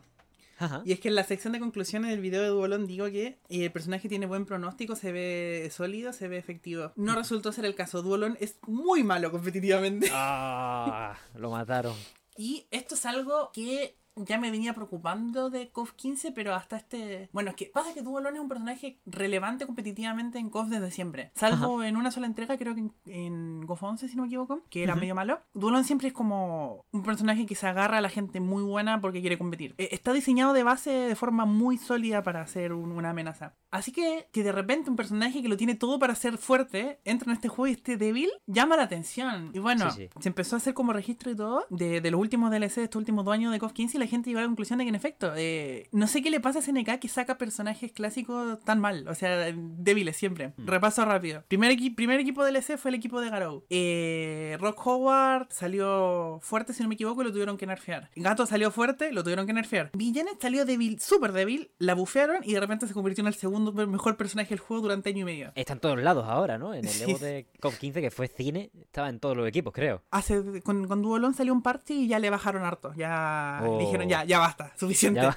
Pero sí, estaba en todos, todos lados. Estaba llena, te lo aseguro. Era una cosa, una locura. Tenía un, un drama de dominancia muy fuerte este año competitivo de KOF 15 porque habían tres personajes que estaban centralizando todo. O sea, de 48 equipos que veías, 33 tenían casi lo mismo, que eran Kyo Kusanagi, Villanet y Cronen. Estaban siempre los mismos tres. Una locura. Y ya les pegaron a los tres, por suerte. El único que sigue siendo así como recurrente es Kyo, pero ya no tanto como hace, unos, hace unas semanas. Pero bueno, eh, siguiendo, el equipo de Southtown, los tres salieron mediocres. A Gis Howard lo bufearon y quedó mejor. Eh, Yamazaki está mejor también. Billy sigue siendo malo. Desde que salió hasta ahora sigue siendo muy malo.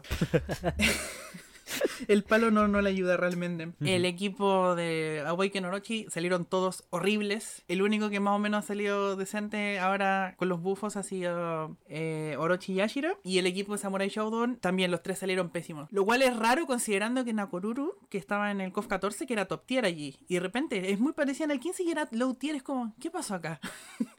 Eh, muy débil. Ahora mismo ya lo mejoraron un poco. Haomaru está decente. Nakoruru está fuerte en este parche por lo que vi. Eh, Darly sigue siendo mala. Y bueno, y luego este segundo año, Season Pass nuevo. Shingo salió muy mal. Pero en parte es el punto porque un personaje con RNG. O sea, te la juegas a la suerte con él. Ok. Comprensible. Kim salió mediocre. Lo bufaron un poco y ahora está bien. Guay. Por suerte. Sylvie es la única que salió bien establecida. Eh, Goen salió horrible. Muy malo. Sí, es verdad, lo dijiste, Muy, lo dijiste en el Sí, vídeo, que era, muy débil. era cantoso ya, demasiado, demasiado mal. Sí, sí, sí, sí. Y ahora con el último parche de vuelta lo mejoraron mucho y ahora se está viendo un poco más. Está bueno. Eh, Nash también salió decente, como Kim diría yo. Ahí nomás. Y luego Duolon salió muy malo de vuelta. Bueno, viendo el pronóstico es como, no tengo el cálculo exacto, pero 7 de cada 10 DLC del KOF 15 salen súper débiles. es preocupante. es realmente preocupante. Y de hecho, la otra tendencia es que los personajes que estaban en KOF 14 y que ahora salen como DLC suelen venir fuertes o decentes. Pero los que son clásicos, que traen de juegos más, más antiguos, salen muy mal. Y Oh. nadie termina de entender por qué. No sé si es falta de beta testing o, o probarlo tal, porque luego son, son problemas como muy evidentes que cualquiera que haya probado el personaje un rato podría decir, "Mm, igual esto no está tan bueno. Eh, es extraño y es una tendencia que me preocupa porque no voy a decir quién es, pero el último personaje de este Season Pass está liqueado desde hace rato. Y también es un personaje que vuelve de, de antaño. Y ya todo el mundo anda diciendo, bueno, si te hacía ilusión, no, mejor réstate ahora porque va a salir débil. Mal, Y bueno, este panorama de los personajes los sacamos y todos salen mal, esperamos al siguiente parche para mejorarlos, no, no da gusto, porque les mata la, el momento de la llegada. 100%, el aterrizaje es penoso, ¿no? Claro. Sí, sí, sí, sí. Porque tienes a toda la comunidad no hablando de que, que, que bien, que trajeron este personaje que me encantan, y está todo el mundo diciendo, ¿por qué? ¿Qué le hicieron? ¿Qué te hicieron, mi querido? Pega con fideos mojados, ¿no? Al fin y al cabo, es, asqueroso. Y además los parches tardan, o sea, ¿cuánto tardan en llegar es- esas revisiones de, su, de sus habilidades? Aunque sean evidentes lo, las flaquezas. Pasa que con GoF sacan como Stripe, sacan dos parches al año también. Ajá. El problema es de que no tienen fecha rígida. Por lo, por lo, por lo general, bueno, este año fue enero y septiembre. Ese es mi problema con Duolón, por ejemplo, es como voy a tener que esperar a enero para que este personaje sea decente. En la cárcel hasta enero, ¿eh? sí, sí, sí. Tremendo. Y me da pena porque los parches de KOF, contrario a lo de que comentaba antes de Stripe, los parches de KOF son muy buenos. Ujú. Salvo que a veces, a veces pasa que bufean de más a uno y se vuelve roto y domina. Y lastimosamente, como los parches están tan separados en el tiempo, es mucho tiempo con ese personaje muy fuerte, claro. Pero hacen atención y dicen, bueno, eh, le, le jodimos con esta, vamos a bajarle. Y le bajan. Eh, así que en ese sentido han sabido estabilizar el meta. Siguen habiendo personajes débiles todavía en el juego, pero la, el campo está mucho más. El campo de juego está mucho más próximo entre los mejores y los peores ahora de lo que nunca ha estado probablemente. Este es el momento más balanceado que ha tenido KOF 15 hasta ahora probablemente. Y está muy sano el meta. El último torneo que hubo en el. Fue en el Seotaku, si no me equivoco, fue una, una variedad de equipos mucho mayor de la que había habido en los últimos meses. Y eso, que bueno, eh, le veo buen pronóstico al juego. Ujú. Lo único que me da pena es que este juego va a tener tercer año de DLC, pero no, no creo que vaya a tener cuarto porque lo más probable es que el Garou 2 ya salga para inicios de 2025. Claro. Y eso ya le, le- le quitaría la atracción. Pero sí, principalmente quería comentar eso, de que, qué pasa con el track record de, de SNK con los DLCs, porque se los hacen tan débiles. No los prueban porque lo están metiendo también en el Garou. les, les da igual. Es, No lo sé. es una buena teoría. Me lo, me, me- me lo invento un poco, pero están metiéndole el cel shading de tapadillo raro que le han metido al, al último trailer del Garou a todos los personajes y no hay testers. Eh, o no hay dinero para ficharles, no lo sé. Puede ser, pero... Qué, qué bajón. Sí, es una pena, es, es verdaderamente ne- negativo, ¿no? Al fin y al cabo, al, al DLC es que no, no sé si prefiero, claro, con, un- con unos parches tan espaciados, no sé si prefiero que salga absolutamente roto, pero por la mera celebración de la gente de, ostras, King of One, padre, wow, sí, pues prefiero que salga como un poquito por encima que más que un poquito por debajo. Sí, por supuesto. Con, con todos los personajes, vaya, al fin y al cabo. Para que, yo que sé, primero para estimular, al fi- final se puede poner el argumento del pay to win, pero bueno, es que en el siguiente parche no- se acaba, no te preocupes. Eh, pero es solo por, como, su arco, ¿no? Su, como su momento, su batalla, su, su escena en la serie de, venga, ahora tú te pegas con todo el mundo y de repente casi que les puedes a todos. Está guay esa sensación y, y es una pena que se pierda a la hora de, bueno, tener que esperar eso, los meses, joder, de enero a septiembre, de un parche a otro. sí, es sí, es muchísimo, muchísimo. Eh, principalmente creo que ahí el conflicto está en los recursos que maneja SNK, que con KOF 15 son mucho mejores que los que han tenido en que los últimos 20 años casi, pero se nota que es un juego de transición entre lo que hubo la adquisición india, la compra y tal, de, de la compañía y tal, que ahora mismo manejan más dinero que nunca, pero yo creo que ese dinero se está enfocando principalmente en los próximos proyectos. KOF está un poquito rezagado en ese respecto. Sí, sí. ¿Tú cómo lo ves, el Garou 2 entonces? Bueno, se ha enseñado muy poco, ¿no? Al menos se ha Te juro que sí, no sé nada y es el juego de peleas que más espero de, de lejos. No hay ninguno que me emocione más. Está bien, suele pasar, ¿eh? Suele pasar Sí, que- sí, sí. Y no sabemos nada. Es cuestión de saber montar el misticismo también. Y creo que, lo, Sí, sí, creo que lo sí. hicieron lo suficientemente bien. Yo ni siquiera soy tan fan de Fatal Fury realmente, pero es que soy fan de SNK. Soy muy fan de SNK, así que todo lo que hagan para mí es oro en ese respecto. Eh, y dale, pueden tener problemas. De vuelta, el problema que hubo con el Netcom en el COF 15, horrible. Lo que está pasando ahora con los DLC, dale. La escasez de contenido single player, otro problema. Los gráficos que no son los mejores ni de cerca de, de los juegos de pelea actuales, perfecto. Pero la finura con la que trabajan en el gameplay estos tipos no la tiene nadie para mí. Es una experiencia de juego tan única que no, para mí no... Son... Es un tipo de trabajo manual tan propio, tan específico de ellos que es es irresistible, básicamente. qué maravilla, qué maravilla. Parece que no, se parece que no, no. No lo suele destacar la gente, pero se nota cuando está la mano ahí, ¿eh? Cuando un estudio sabe y tiene esas tablas para bueno, para manejar lo, lo- que más lo, que va de los nervios del cerebro a las manos, que es el gameplay. Ya luego nos centramos en, yo qué sé, gráficos, no sé qué, música, sí, por supuesto, son aspectos que hay que valorar, pero cuando el gameplay va bien, yo no, puedo decirlo por experiencia con King of Fighter 15, pero se me vienen a la cabeza demasiados juegos que, que tienen al final ese lugar especial. Por supuesto. Eh, y de hecho, para mí va un poco de la mano con el- la relevancia que tiene en la escena competitiva actualmente KOF 15, porque es un juego que para el legado histórico que tiene, tiene relativamente pocos participantes. Incluso en la Evo y tal. Eh, yo creo que eso en gran parte se debe a que es el juego de peleas 2D más inaccesible de todos. Varios motivos. Primero, Ok. a nivel es el que menos se ha simplificado. Tiene una Ajá. barrera de entrada mayor que los demás. Sí se ha simplificado un poquito con el tiempo, pero comparado a Street Fighter 6 o comparado a Guilty Gear, no, no, no, no, no, no está ni cerca. Segundo, son tienes que aprender tres personajes. Eso es- Ah, claro. rompe durísima a la, a la gran mayoría de la gente que quiere meterse al juego a competir. Eh, porque no son, son tres personajes y no son personajes fáciles. Es un con una ejecución bastante alta por lo general y tienes que componer bien a tu equipo porque no son los tres que te gustan y ya, sino que cumplen roles dependiendo en, en qué parte del equipo vayan también. Tercero, es un juego con un ritmo muy único, muy particular. Un juego súper agresivo, pero al mismo tiempo de calcular los espacios y los tiempos que no tiene ningún otro. Y esto creo que lo que más intimida es que un juego es el único juego de pelea 2D que tiene cuatro tipos de saltos. Cuatro tipos de saltos. En los juegos de pelea solo tienes un tipo de salto. En Street Fighter solo hay un tipo de salto. En Guilty Gear hay dos, que es el salto normal y el salto grande. En KOF hay cuatro. Está el, el salto normal, el salto pequeño, el salto, el gran salto pequeño y el gran salto normal. el gran salto pequeño. Ese es bueno. Y, Joder. y como, comprenderás, como el acto de saltar es abajo, es arriba o abajo arriba nomás, y tener que calcular cuatro tipos de salto, que en este caso dependiendo de tiempo de pulsación, o sea, hay que es muy difícil.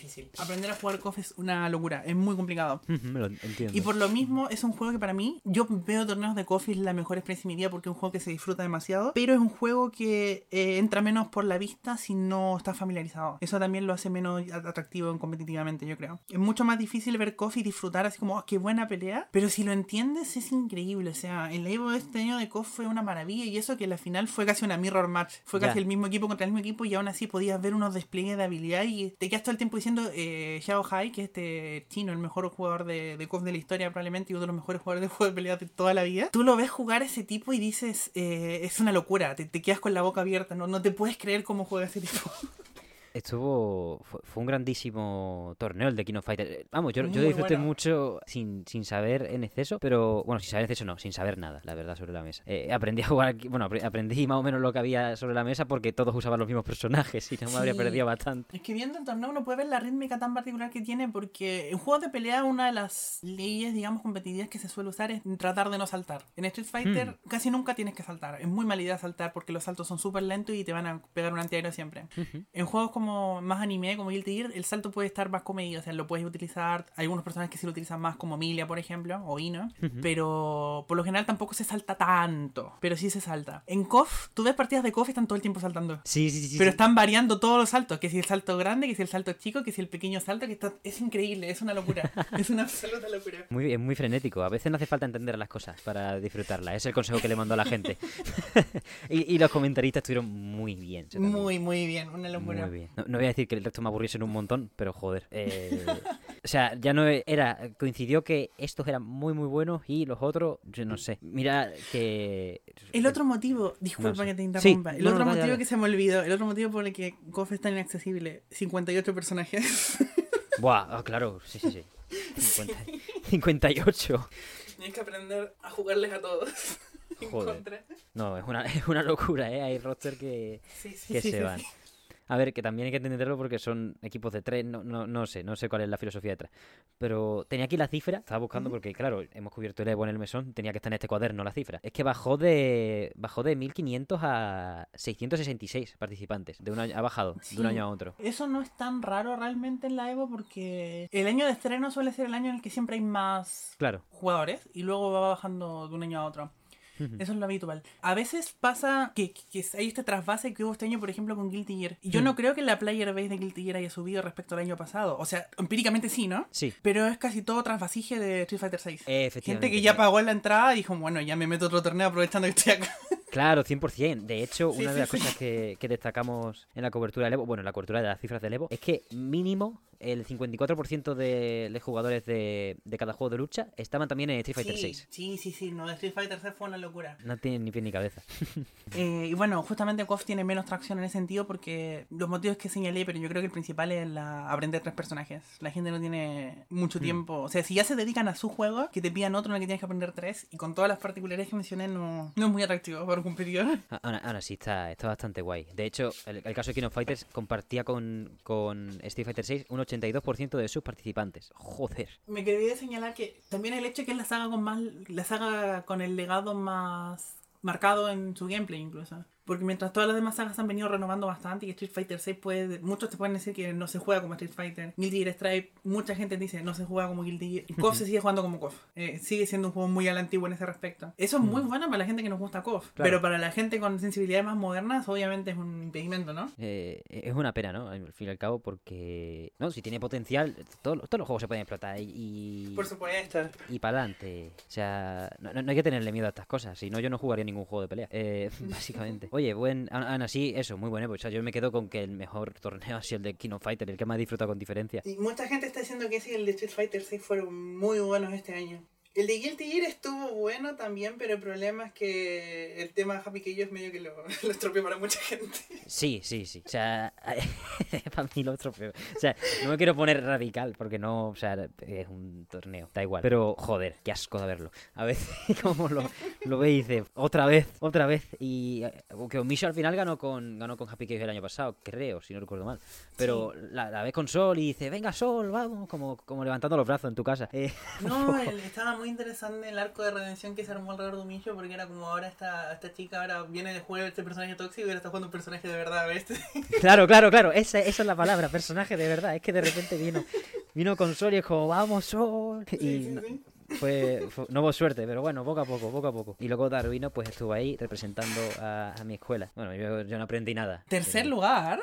Sí, sí, sí. de- de Tercer lugar, increíble dar a una persona que no, no tiene sentido el nivel que maneja, especialmente porque en ese momento Ino estaba muy débil. Sí, sí, sí. Ahora mismo Ino, después del último parche y el nuevo movimiento que le metieron, está bien fuerte. Pero la Ino entonces era muy mala y logró colarse en tercer lugar, así, sin más. Dale, voy. Es impresionante, no, es un, es un nivelazo, vaya. Y, Sí, sí, sí. y cuando gane el Evo del año que viene, alquilaré un autobús.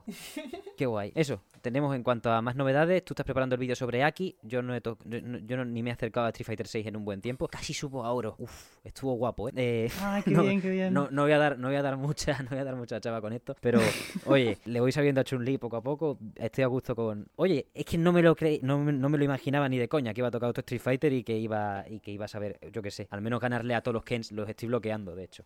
Pero bueno, eso, bien, eso, otro, eso es otro arco argumental.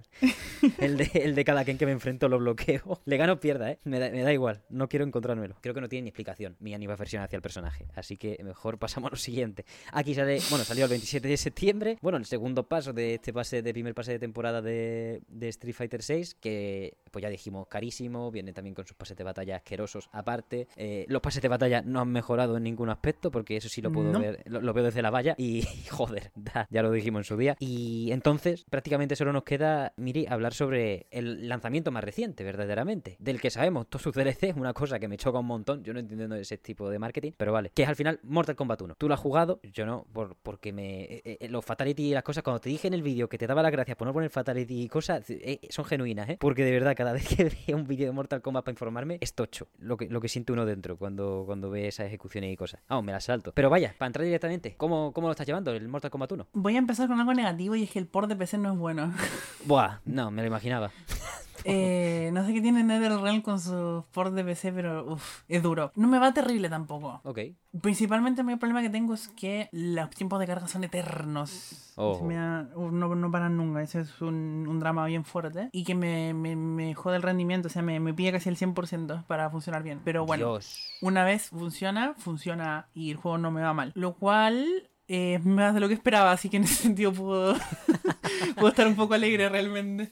Ni tan mal, ¿no? Es una pena porque fuera de ahí tengo casi puras cosas buenas que decir de este juego. Y no lo esperaba para nada, pero me quedo, me estoy quedando con una sensación tan opuesta a la que tuve con el lanzamiento de Street Fighter 6, realmente. A ver, Mortal Kombat 1 es el Mortal Kombat que yo quería desde hace 10 años, pero no, no llegaba. Oh. Y esto también es muy subjetivo, por supuesto. Mortal Kombat 10, a pesar de que es como el favorito competitivo de la gente, dio un giro mecánico al tema este de los estilos Sí. que a mí nunca me gustó. Y nunca me gustó porque yo tengo una filosofía de que si tú tienes que escoger antes de empezar el combate cómo vas a jugar, eso no es un eso no es una decisión, eso es una limitación. Claro, te quita el abanico de movimientos de un personaje que está diseñado como Los Ángeles. Exactamente. Y los personajes de Mortal Kombat tienen decenas de ataques. Son un personaje re complejo de cantidad de opciones. Y que de repente me las dosificaran en tres opciones y que solo pudiera jugar con un, un, un- un puñado de movimientos en cada momento, nunca me gustó. Eso me era un deal breaker enorme para mí tanto en ese juego y en Mortal Kombat 11 aún peor. Porque ese juego es dio más pasos atrás que en, en- en comparación. Mortal Kombat 11 en general es un juego que no está bien visto competitivamente. Eh, tuvo su escena, por supuesto, y bueno, yo, yo tengo que tener un poquito de orgullo porque los dos mejores jugadores actuales de Mortal Kombat 11 son dos gemelos chilenos, justamente. Sí. Así que ah, hay algo de alegría, o sea, vi la final por ellos y Claro. lastimosamente en el último torneo no ganaron,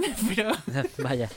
Pero sí, o sea, el reboot siento que le sentó muy bien a la saga, no narrativamente y todas esas cosas que sí, perfecto, sino porque una necesidad de renovarse y dar paso a un nuevo enfoque a Mortal Kombat que yo prefiero, pero mil veces más. Yo sé que ha sido divisivo este juego, hay mucha gente que prefiere volver al estilo Mortal Kombat 10, incluso gente que no le gustó el 11, pero es como, no le gustaba el 11 porque sentían que era como una versión no tan bien hecha del 10. Ajá. En mi caso es porque me gusta volver a un estilo más similar al 9, que es el tipo Mortal Kombat que me gusta a mí. Ujú. Y este juego se asemeja mucho más al 9 en ese respecto. Dale que tiene los cameos y esta asistencia y lo que sea, pero eh, es más una expansión de movimientos para un sentado, pero no es que te Ujú. limiten a tu personaje como tal. Tu personaje está completo en todo momento y es algo que yo uf, me, me fascina. Claro. Eh, Esto hecho, sí, estoy, estoy de acuerdo contigo que, que no me esperaba que se recompusiera también NetherRealm de un Mortal Kombat 11 que despacharon muy rápido en cuanto a DLCs también. O sea, no sé si esto ya sería cuestión de preguntarle a las personas a cargo de desarrollo, pero no sé si fue por esa sensación precisamente que caló en la comunidad muy rápido de que, bueno, se esperaban otra cosa, no era la mejor entrega de Mortal Kombat por distintas vertientes, como tú has dicho, hay personas que le pedían, había varios grupos de personas que le pedían distintas cosas y en ninguno satisfacía, al fin y al cabo. Claro. No sé si precisamente por eso despacharon rápidamente los DLC, sacaron a todos los personajes estos pa' boomers, el Joker y no sé qué, y luego perso- personajes de la... Que, que lo vuelven a hacer aquí con lo del Patriota, Omniman y el... ¿Cómo se llama? Eh, he puesto... eh, lo he apuntado mal. Peacemaker, ¿no? sí, Peacemaker, sí. Es como, vale, venga, yo qué sé. A, a mí estas cosas me, me acercan más a los videojuegos como NFT que a la realidad de- real de las cosas. Pero eh, es que es- hay veces que, que lo miro y digo, tío, de verdad, con, con los billetes que tiene no te los gastes en licencias de The Voice, que bueno, mucha gente, por- por- en, en contrapunto a mi punto de vista, al fin y al cabo es lo que hace trending topic a Mortal Kombat Sí, muchas veces. Y ya está. Con todas sus enormes distancias, que obviamente las tienen, para mí. Mortal Kombat como, como propuesta está mucho más cerca de Smash que de otros juegos de pelea. Sí, estoy de acuerdo. sentido de que se vende en base a el cameo, en, en llamar la atención no pronto por el gameplay y, con, y porque está en esta fina delgada línea entre donde el competitivo y el gameplay importa, sí, pero no importa tanto como ofrecer un buen juego single player que la gente quiera jugar. 100%. Son los dos juegos de pelea que tienen esa prioridad en ese respecto. Y supongo que por eso el Mortal Kombat 1 este no ha calado tan bien, porque es, lo es muy lo opuesto a Mortal Kombat 11 en el sentido de que si comparas el contenido, digamos, eh, bruto, este juego es peor que el 11. El 11 es un juego muy pensado para darte mucho contenido y a cambio el gameplay lo hicieron en pedazos. Eh, Sí, sí. esa era como su deriva. Este tampoco voy a decir que da super pasos para atrás porque no me lo parece. Pero sí es cierto que se siente mucho más escueto lo que viene en el pack inicial porque el enfoque principal fue el gameplay. El gameplay y la, y la historia que es una locura lo bien producida que esté esas cinemáticas, te lo juro. Y bueno, eh, como decías, eh, a mí tampoco me gusta este enfoque de, oh, vamos a meter eh, iconos de, en este caso de superhéroes. Como, ¿en qué momento pasamos de los iconos del terror a esto? ¿Tú sabes por qué. Sofía? Mi, mi hot take, bueno, no sé si hot take, pero es que DC está tan mal, tan mal, tan en el subsuelo, Blue Beetle, The Flash, no sé qué, que estos personajes eran de Injustice 3. Eh, los modelados, digo, lo, el diseño ya otra cosa. Pero Injustice Sí. 3 ni está ni se le espera, por, bajo mi punto de vista, por, por lo poco que cotizan ya, excepto Batman, el resto de superhéroes de Es lamentable. No me extraña nada porque hasta donde entiendo sí había como pronósticos que estaba trabajando en Injustice 3 y luego en un momento fue como, no, eh, Mortal Kombat. Sí, sí, sí. O sea, a mí me dicen que lo han cancelado y digo, bien, primero, bien que hacéis, como Warner y o como NetherRealm. Y, y segundo, obvio. O sea, es que no, no tiene ni pie ni cabeza. Y es que no me gusta, porque, a ver, no voy a negar que la imagen promocional del Season Pass es la cosa más graciosa que he visto en mi vida. Porque que tiene sí. a los personajes de Mortal Kombat posando al lado de Peacemaker y, y el de The Voice y todo, y es una locura. Pero luego pensar, a mí me hace gracia porque es como, jaja, va a estar el Omniman este en Mortal Kombat, pero es como, ¿por qué quiero este en Mortal Kombat? ¿Por qué no me meten a, a cualquier otro? Cualquier, cualquier personaje de clase Mortal Kombat me entraría mejor a mí. Personajes que aporten a la historia, al fin y al cabo. Que, nos puedan contar cosas extras de la expresión más directa de- del equipo al cargo y no, chavales, que me han pagado. A mí, por ejemplo, el personaje más de este estilo que me parece del Smash es Steve, que me encanta. O sea, yo en Minecraft probablemente el juego que más horas he jugado en mi vida. Pero el momento de Steve Smash Bros. es como Sakurai puso una cara de. Me han dicho que haga esto. Y como me voy después, pues no hay más chance. Porque es como.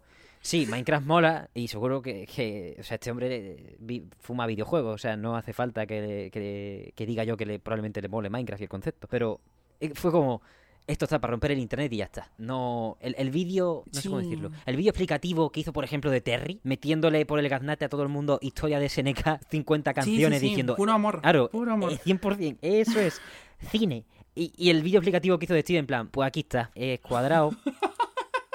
Bueno, salió en 2009. Yo en esa época estaba jugando juegos mejor. ¿Qué? Eh, quiero decir...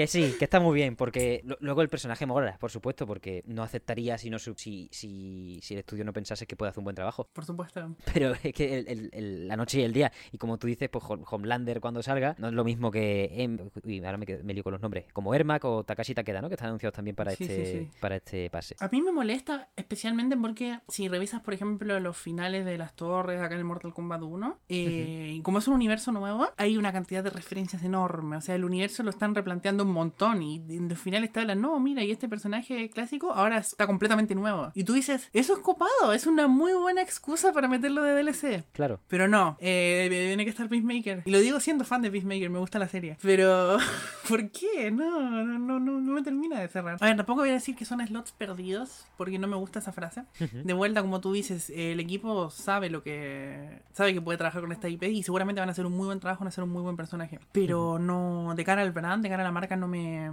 No, no me gusta en esta dirección que tomó Mortal Kombat a partir del 9 y creo que es como la parte más débil para mí siempre de la pase de temporada, por mucho que sean el, el reclamo comercial que se maneja. Yo sé que Ed Boon es fan de estas cosas, sobre todo el cine de terror y tal. Bueno, ya con de las series estas de superhéroes y tal, no sé si tanto, probablemente sí. Pero, uh, o sea, estás replanteando el universo desde cero, tienes una nueva oportunidad de reconfigurar a todos estos personajes clásicos, pero lo vamos a retrasar un año porque necesitamos hacer el modelo de Peacemaker con John Cena. Es como...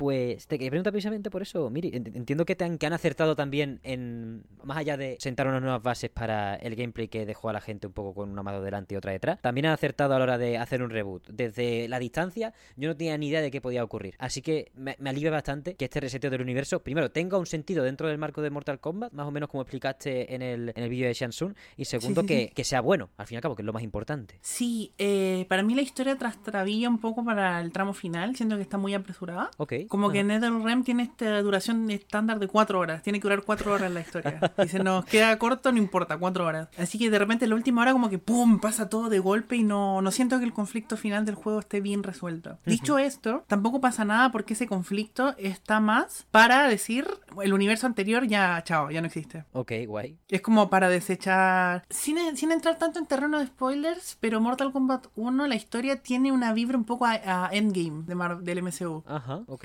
Tiene como este. Es al mismo tiempo eh, el punto de partida de lo que va a ser los nuevos superhéroes que van a manejar, los nuevos héroes de Mortal Kombat en este caso, y al mismo tiempo como darle un cierre a todo lo que vino antes. No es solo un reboot en plan historia nueva y chao, no, es también una despedida del universo anterior. Ok. Y en ese sentido, por más apresurado que esté, tampoco pasa nada porque es como adiós a lo anterior y bienvenido a lo nuevo. Y lo nuevo, que son las otras tres horas, digamos, tiene bastante sustancia para mí. Es una historia, a ver, es Mortal Kombat, tampoco vamos a decir que es una cosa que profunda, interesante como tal, pero es lindo porque si te gustan estos personajes y tienes familiaridad con ellos, verlos reenfocados de maneras tan contundentes, eh, da gusto porque es redescubrirlos. Es redescubrir por, por completo. El cambio más evidente, eh, Scorpion y Sub-Zero, eh, dos- los dos personajes más icónicos de Mortal Kombat, que son rivales eternos, de clanes completamente opuestos. La premisa, muy en resumen, siempre había sido que eh, Sub-Zero se encargó de aniquilar a todo el clan de Scorpion y Scorpion quiere venganza. Eh, muy en resumen. En este nuevo universo no existe el clan de Scorpion y ahora Scorpion es hermano de Sub-Zero y son parte del mismo clan. Eso de base. Oh. Eso ya te cambia todo.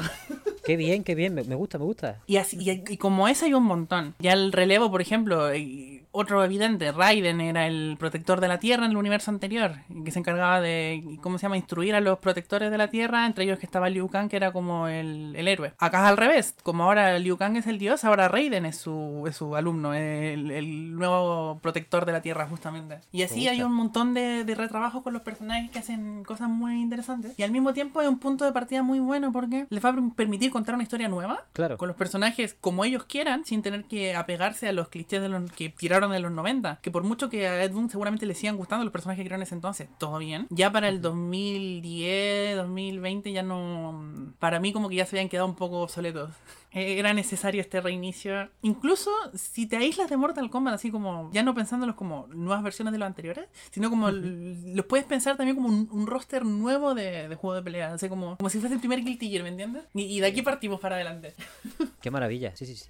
Me gusta lo de retomar personajes por el nombre y, y poco más. bueno, por el nombre, personalidad y cosas, y pero pero montar montar nuevas tramas con, con Sí. caras conocidas. Es algo que hace que hacía, porque ya ya no ya no hay videojuegos, pero que hacía un poco Castlevania también, que le daba un poco igual todo. La línea, Justamente. la línea temporal, eh, no la busquen, no, no la busquen, o sea, no la busquen. que toda esa línea temporal sea súper interpretativa, que las relaciones entre los personajes sean más o menos difusas y no sepas lo que hace cada Belmont detrás después de cargarse al castillo de turno. Todas esas cosas han hecho que, por ejemplo, el anime de ahora se pueda permitir todas las licencias del mundo para ya no solo poner a Richter donde les dé la gana, más o menos. O sea, está la Revolución Francesa, eso es algo que creo que no ocurre en, en los... Sí que no tiene historia de Castlevania, ¿para qué nos vamos a engañar? Eh, quiero decir, si, eh, si al principio de, de Blood pone que estamos en Francia, yo no me acuerdo, yo me lo he jugado tres veces, da igual. Pero eso, no solo da para colocar a los personajes donde quiera, sino también para tratar, bueno, nuevos conflictos, nuevas temáticas, nuevas cosas para que la historia siga siendo atractiva para, lo- para los tiempos de hoy y para el futuro. Sin sacrificar, bueno, sin tener que hacer una IP nueva o sin tener que eh, tirar a la basura lo atractivo de Mortal Castlevania o Mortal Kombat o lo que sea. Qué bien, qué bien que conserve eso dentro de, de ser un reinicio, la verdad. Qué maravilla. eh, iba a comentar así, como inciso, ahora mismo yo tengo muchas más oxidadas las sagas, pero yo en su momento adolescente era una enciclopedia andante de la línea de tiempo de Castlevania y de Shin Megami Tensei. Uh, Una locura. Eran dos sagas que me apasionaban durísimo. Yo con Castlevania tengo el cerebro bastante podrido y... O sea, yo cu- cuando os digo no le eche no le a la línea temporal es porque yo tengo la mía y cada, cada persona tiene más o menos la suya. Me gusta jugando. esa, esa visión. Porque al final son tantos juegos, por ejemplo, hay un Castlevania Circle of the Moon, que el que salió como Castlevania secas en Europa para Game Boy Advance. Ese no, se supone que no está en ningún lugar, en ninguno. Pero me he puesto conspiranoico y, y en el anime, en las dos primeras, en las dos primeras temporadas, hay medio referencias. Todavía tengo que. O sea, que puede que salga. ¿Cómo se llamaba? El chico. Ostras. Eh, ay, también se me fue. Mm, joder. Eh... Jonathan Morris no es. Jonathan Morris es el de Portrait of Ruin. Sí, Eh, era... a ver que lo encuentre. Eh, ¿Dónde estás? Mm, sus muertos. No, a nadie le importa el nombre de este chaval. ¿o qué? Eh, no sé, eh, Si nadie lo dice, ¿no? Debe tener. Nathan, Nathan Graves. Nathan Graves. Nathan Graves, sí. Lo con toda la vez. encontraba al mismo Menos tiempo. Nathan. Nathan tiene que estar por ahí. Mira que un juegazo, ¿eh? A mí me gustó mucho. Eh, además, en la Advance Collection lo adaptaron, o sea, está sin falla, como los otros tres. Y, y es el que hace portada, que me llamó mucho la atención, porque es como... Curioso, es el sí. es el que no está en la línea temporal metido, el que dicen spin-off, semi-reboot, cosas raras, y es el que hace portada y el que... La banda sonora de los menús son del Circle of the Moon. Encima teniendo Area of Sorrow ahí es rarísimo. También. Eh, joder, Area of Sorrow. Uf, madre mía. Cuando lleguemos a esa parte en el anime, yo, yo voy a estar Joder, re- recomendación sin reservas, vaya. Eh, y de, la misma manera que, que tú hablas de Mortal Kombat, que no nos va a poner en la cara, yo que sé, la, la mejor historia que se nos ocurra escrita jamás en, en- en vuestra cabeza. Cada, cada persona tendrá un ejemplo que le habrá venido a la cabeza. Castlevania tampoco, pero hay- es una exploración de sus temas y de sus cositas que es maravilloso. Pero bueno, para otro día. para otro día, que seguro que seguro que podemos sacar provecho. Te quería preguntar, Miri, lo has introducido antes, bueno, lo has explicado antes rápidamente. Los cameos no afectan, no limitan y no fastidian la experiencia en tanto que son un añadido extra, no se sienten como un- una correa. ¿Es así? ¿Cómo funciona exactamente? O más o menos. Sí, eh, diría que los cameos no solo no, no es una correa, sino que es como si en un RPG pudieras escoger una clase. Oh, vale. Porque tú tienes a tu personaje base, pero de repente dices, uy, mi personaje tiene un problema y es que le cuesta extender combos. Bueno, me agarro un cameo que precisamente me ayuda a extender combos. O es De como, acuerdo. Mi personaje tiene muchos problemas cuando lo sonean, cuando le disparan, cuando los happy que ellos atacan. Entonces agarro el cameo de Sub-Zero que me pone un escudo de hielo y de repente soy inmune a los proyectiles. Joder, qué guay. Son ese tipo de, de ediciones. No, no alteran el moveset base de tu personaje, sino que son como pequeños perks, por así decirlo, que puedes seleccionar para combatir eh, o suplir problemas que pudiera tener tu personaje o el matchup de turno. Eso lo hace un sistema que para mí es muy versátil y muy bueno porque se distingue de las asistencias típicas de, de este tipo de juegos. No sé, una asistencia de Marvel vs. Capcom que es simplemente llamar a tu persona, a otro personaje a hacer uno de los movimientos base que tiene. Los cameos tienen utilidades muy marcadas y son muy variados, son muy expansivos. Porque ya con los me sorprendía mucho porque van a, a aspectos que tú jamás pensarías que se usarían como con una asistencia. Por ejemplo, uno de mis favoritos es en el cameo de Scorpion, que tiene este que te lanza la, la soga, esta, el Get Over Here, pero la asistencia no se la tira al oponente, te la tira a ti. ¿Eso qué significa? Que, por ejemplo, si estás frente a frente al oponente y está en una posición desfavorable, quedaste negativo con un ataque que no querías hacer o algo, activas el cameo y Scorpion te tira directamente hacia atrás y están de vuelta a full screen de distancia. ¡Qué guapo! sí, sí, sí, súper creativo. Qué, qué maravilla. Tiene Por- cosas así muy, muy locas. Por fin hicieron bien el inventario del Injustice, ¿no? Que era, daba asco lo de los ítems. Sí, Eh, sí, sí, sí. Yo ando jugando con el cameo de Cyrax, por ejemplo, el robot amarillo. Y una habilidad que tiene que es muy difícil de usar es la de la bomba, que básicamente invocas a Cyrax en un lado de la pantalla y está sujetando una bomba. Si el oponente le pega, listo, eh, se anula el ataque. Pero el miedo allí que le genera psicológicamente al oponente de que si se acerca le puede explotar, eh, está buena, está intensa. Qué maravilla. Porque tú lo puedes soltar la bomba cuando quieras, básicamente. Así que hay un juego mental muy, muy divertido. Y dentro de los cameos, de vuelta, hay algunos que te teletransportan a lo largo del escenario para continuar tus combos, para moverte más, para desplazarte. Luego están los más básicos que simplemente es como te agregan un par de hits extra para poder continuar tu combo. Que para personajes que de vuelta les cuesta eh, crear cadenas de combos perfecto. Hay otros cameos que se basan más en generar blockstone, en mantener al oponente defendiendo. Y eso, por ejemplo, el Cyrax funciona mucho en ese sentido. Ahora, eso para personajes como Baraka, que se basa en hacerte chip, o sea, en bajarte la vida sin, sin pegarte, o sea, son mientras defiendes. Baraka con Cyrax ahora mismo es como el, el happy que yo del juego.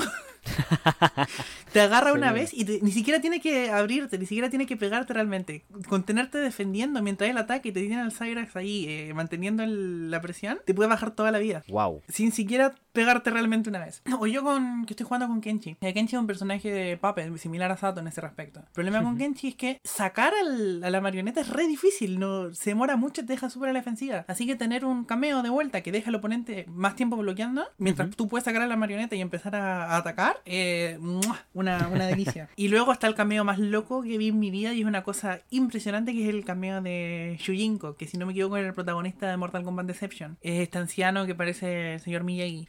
Y bueno, es una locura porque es el único cameo que no tiene habilidades propias, sino que lo que tú haces con Shujinko es que lo pones a meditar en el escenario. Si le pegan, lo sacan. Así que tienes que cubrir tú a tu cameo mientras medita.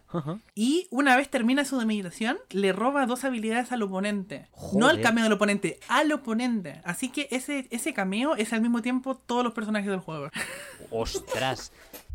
O- oye, me parece súper creativo para gorilear también, ¿eh? Una un concepto Sí, de, sí, sí, sí. de juegos de lucha que deberían tener todos y cada uno. Y, y también de, de aprender cosas y, y, joder, quieres utilizarlo de manera competitiva, es un nivel de aprendizaje el que tienes que llegar a tener impresionante, como, bueno, como el caso de Shansung, un poco menos, porque lo de Shansung sí que no tiene ni fin ni es impresionante. Ah, Como- de hecho, ahora mismo, cuando la gente dice quiero un reto, diga, recomiéndenme el personaje más difícil para jugar en este juego, todo el mundo te dice Shang Tsung con Chujinko. Así Claro. tienes que aprenderte a todo el cast con tu personaje y con el Dios, de qué verdad, Es ¿eh? una locura. Vaya, vaya cóctel, vaya cóctel. Pero joder, como mola, ¿eh? Quien, quien se presente con eso a, a cualquier torneo eh, tiene, tiene Oh, mi- mis respetos. Sí, sí. Pero eso, es un sistema curioso porque al mismo tiempo tiene sus limitantes, porque los Ujú. camiones tienen dos tipos de movimientos en resumen, por Sí. activación. Están eh, los que se activan en tándem, o sea, mientras tú sigues tu combo, eh, el camión entra y hace su ataque. Sí. Y luego están los otros que tú los invocas, pero tu personaje se queda quieto y tienes que esperar a que el camión finalice su acción para tú poder retomarla. Y esto se hace obviamente para balancear porque hay algunas habilidades loquísimas que si las pudiera hacer en tándem no, no tendría sentido este juego. Eh, he visto a mucha gente quejarse de eso porque sí si lo tomamos de manera objetiva, obviamente limita las posibilidades. Ya el hecho de que tu personaje no pueda hacer nada mientras en el camino hace alguna de esas habilidades, perfecto. Pero al mismo tiempo yo no siento que esté drenando tanto la creatividad que se puede usar con este sistema. Ya se han visto unas locuras increíbles. O sea, eh, tenemos a Sonic Fox, justamente, que es uno de los mejores jugadores de juegos de pelea de la historia también.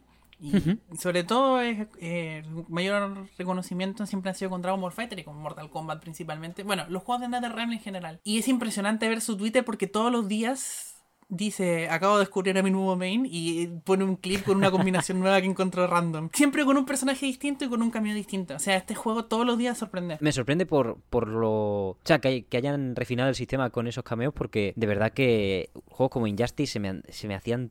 Y si me seguirán haciendo, vaya. Tan aburridos en el sentido de esos inventarios, esa manera de presentar a los personajes que no, no me, no me casaba. Y oye, que haya servido de base para aprender y, y ponerlo en este Mortal Kombat 1 en un, en un reinicio justificado desde el marco de la historia hasta en, en lo mecánico. Qué, qué maravilla. Es una locura. Eh, y a mí me gusta eh, este nuevo referéndum porque le da a Mortal Kombat una identidad más marcada. Porque Mortal Kombat siempre ha sido una saga muy quimera a nivel jugable. Me explico. Tiene una situación muy particular esta saga y es que empezó como una saga 2D en los 90.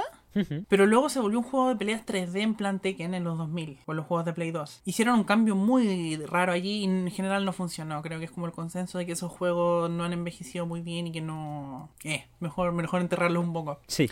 Y luego, con Mortal Kombat 9 volvieron a los 2D. Pero el resultado no es un 2D clásico como Street Fighter. Lo que tienen los Mortal Kombat a partir del 9 es que son como una mezcla muy extraña de un juego 2D con uno 3D. Porque los combos y las habilidades funcionan más similar a un string de Tekken que a los botones de un personaje de juego 2D. Ujú. Tú no tienes, por ejemplo, tu puño débil, tu puño medio, tu puño fuerte, sino que tienes cadenas de movimientos como en Tekken. Que, no sé, cuadrado, cuadrado, triángulo, cuadrado, X, círculo, eh, en vez de botones sueltos. Luego, bueno, cosas particulares de Mortal Kombat, como esto de tener el botón de bloqueo, que tú no defiendes apretando atrás, sino que tienes que apretar un botón. Y el cómo funcionan las evasivas y todo, porque, por ejemplo, en Mortal Kombat, si tú te agachas sin bloquear, no te pueden agarrar. Eres inmune a los agarres. Pero si te agachas y mantienes el botón de bloqueo, sí te pueden agarrar porque agarras una hitbox extra. Mm. Así que el, el truco con los agarres por lo general no es evadirlos o no es alejarte, sino saber cuándo el oponente lo va a hacer y agacharte. Que eso Ostras, es una lógica más de juego de 3D, por ejemplo, que de juego 2D. Y así con muchas cosas. Hay muchos detalles que rememoran mucho a esa época 2D, eh, 3D de la saga en los 2000. Y se nota mucho que es como una fusión extraña. Y por eso mismo yo casi podría decir que Mortal Kombat es el juego 2D más raro que hay porque se siente como en ese punto intermedio entre ambas acercamientos Te entiendo. y le da una, una vibra muy única. Yo la verdad no tengo tanta experiencia con Mortal Kombat. Jugué el 9 en su momento y me gustaba mucho. Con el 10 me distancié y tal. Y bueno, jugaba los 3D en la Play 2, pero era yo en mi infancia porque quería ver Fatalities nomás. Eh, no otra cosa. Así que este, diría que el Mortal Kombat 1 es el primer Mortal Kombat que estoy tomándome más en serio. Así que para mí es muy difícil entender las lógicas de este juego porque van en contra de casi todos mis principios. Oye, pero ba- bastante ilustra- y aclarador, bajo mi punto de vista, por qué lo encuentro tan distinto al resto de juegos de lucha en 2D. No tenía ni idea de su etapa en, en- en 3D, qué pasada. Y bueno, eso como el, el planteamiento base. Otra cosa que hay que tener en cuenta con este juego y que es bueno advertirle a la gente. Este juego es para gente que está mal de la cabeza. ¡Ostras! Es un juego muy, muy desgraciado. O sea, esto que dijimos de, de Killers hace rato, todos los personajes son así en este juego. ¡Ostras! Vale. Todo, es un- Mortal Kombat es una saga de todos los personajes pueden hacer cochinadas Las basuras, no, ¿no? se- no serían aceptables en ningún otro juego. Pero todos, sin excepción, ninguno se salva. Quizás Sub-Zero, pero porque ahora mismo está débil. Pero todos los demás son capaces de. ¡Ay, Dios! Es frustrante. Uno tiene que ir con esa mentalidad de que sabe que uno va a hacer y recibir cochinado. Claro, el, el coliseo de la basura, ¿no? Más con nada ahora con los cameos, porque hay algunos que te permiten acceder a imbloqueables, por ejemplo. Eh, uf, eh, sí, o lo que te comentaba antes del combo de Cyrax con, con Baraka, que es eh, matarte sin sin abrirte nunca.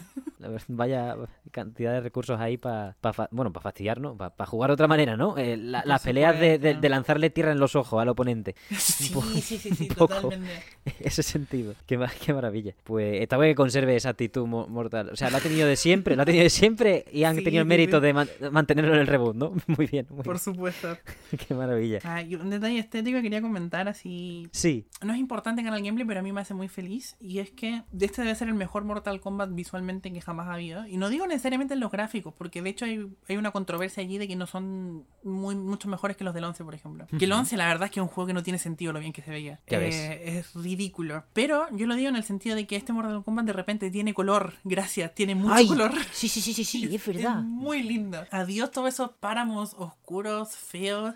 Encima en el 11 estaban casi todos zombificados, así que tenían estas skins verdosas que no se veían nada bien. Acá no, es un juego muy vívido, muy, muy lindo, muy todo. Y los rediseños que hicieron me encantan prácticamente todos. Son las mejores versiones de los personajes que ha habido para mí. Hay mucha diversidad en ese respecto. Y gracias por hacer que las mujeres parezcan mujeres, por Dios. No, no costaba tanto.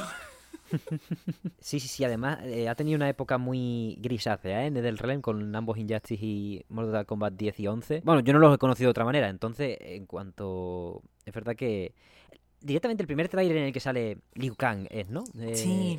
En un prado, ahí el portal es súper, es brillante. ¿Sabes lo que te quiero decir? Es brillante, no es mate. En ese momento dices tú, oye, Oye, es otra. Yo, yo, dije directamente, hostia, sí que es otra cosa. Porque no, no tengo recorrido con la, con la franquicia y directamente no, no supe cómo valorarlo. Pero es extremadamente positivo, joder, que tenemos unas teles OLED, no sé qué. Eh, todo, bueno, yo no, yo tengo una tele más vieja que el sol. Pero supone que la Play 5 está. Eh, la Play 5, la Xbox, todo esto está destinado a. Bueno, tienes un, monitor de la hostia. Eh, vas a ver más píxeles que en toda tu vida. están todos hechos para al servicio de tus ojos. Y de repente que sea, pues yo que sé, el, el flash de Injustice 1, que me cago en. Joder eh, Qué juego feo que es Injustice Es, es, feísimo en todo, a tantos niveles, pero es que el del Injustice 2 por algún motivo parece que tiene 40 años. Yo qué sé. Eh, da igual, el, boicot al velocista. Tampoco la película salió bien. Yo ya me alejé de ese mundo hace mucho, así que tampoco voy a profundizar porque probablemente me equivoque. Pero qué alegría que usen la iluminación, al fin y al cabo, la luz eh, en condiciones. Y el color, y porque al final eso, tener, tener dirección de arte que no sea el realismo es oscuridad, eh, Call of Duty, no sé qué, eh, ¿sabes? Esas cosas de tan penumbrosas. Sí, y este salto que dieron a partir del a partir del 11 también, eso hay que dárselo de que agarraron una nueva métrica para diseñar personajes. Lo comentaba recién con las mujeres que Mortal Kombat tenía una historia de personajes diseño femenino ultra sexualizados, ultra genéricos, eh, clónicos todos. A partir del 11 dijeron, "No, ya, ¿sabes qué? Vamos a cambiar esto." De repente o sea, el cambio que enojó a mucha gente, o que sorpresa, fue que de repente Kitana tenía rasgos asiáticos en la cara. Y acá han ido acentuando mucho más esa diversidad. O sea, eh, Lee que tiene también rasgos asiáticos, Tanya que tiene rasgos afroamericanos muy marcados, lo cual es raro en videojuegos, rasgos afroamericanos tan marcados. o sea, que no sea solo la piel oscura, no, no, no. En una mujer, rasgos afroamericanos muy marcados es curioso. Yo no lo suelo ver tan seguido y me da mucha pena que no sea el caso. Eh, y así con gran parte del cast han dado una, una inyección de, de variedad, de creatividad que, se le echaba de menos a este tipo de juegos. Yo la verdad quiero un poquito más en esta dirección, sobre todo si vas a tomar por una estética más ultra realista, digamos, comprométete con ello. Sí, si es, más anime o lo que quieras, dale, o sea, tómate tus libertades, pero un, poco de, coherencia si quieres ir por, representar al ser humano, eh, bueno, anda con lo que supone eso.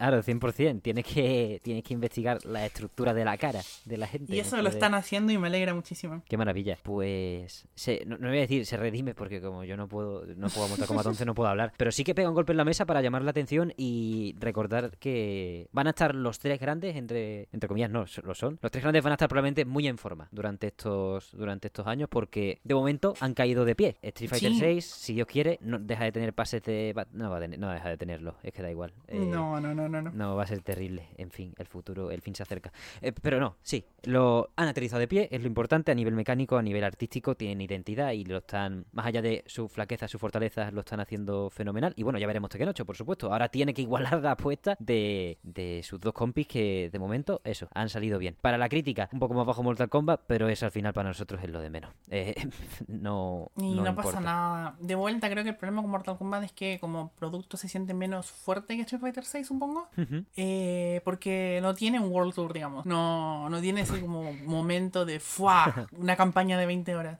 Gracias a Dios que no tiene World Tour. Y ya lo comentamos, sí, ya lo comentamos en su momento, pero a mí el modo invasiones del Mortal Kombat 1, que es un Sí. modo de 5 horas, como un tablero que... Similar un poco como al Voice of Cards, supongo, donde mueves a tu personaje por Oh. un tablero, vas por pequeñas misiones, vas subiendo de nivel y le vas poniendo stats y todo. Yo eso lo prefiero mil veces al World Tour, sinceramente.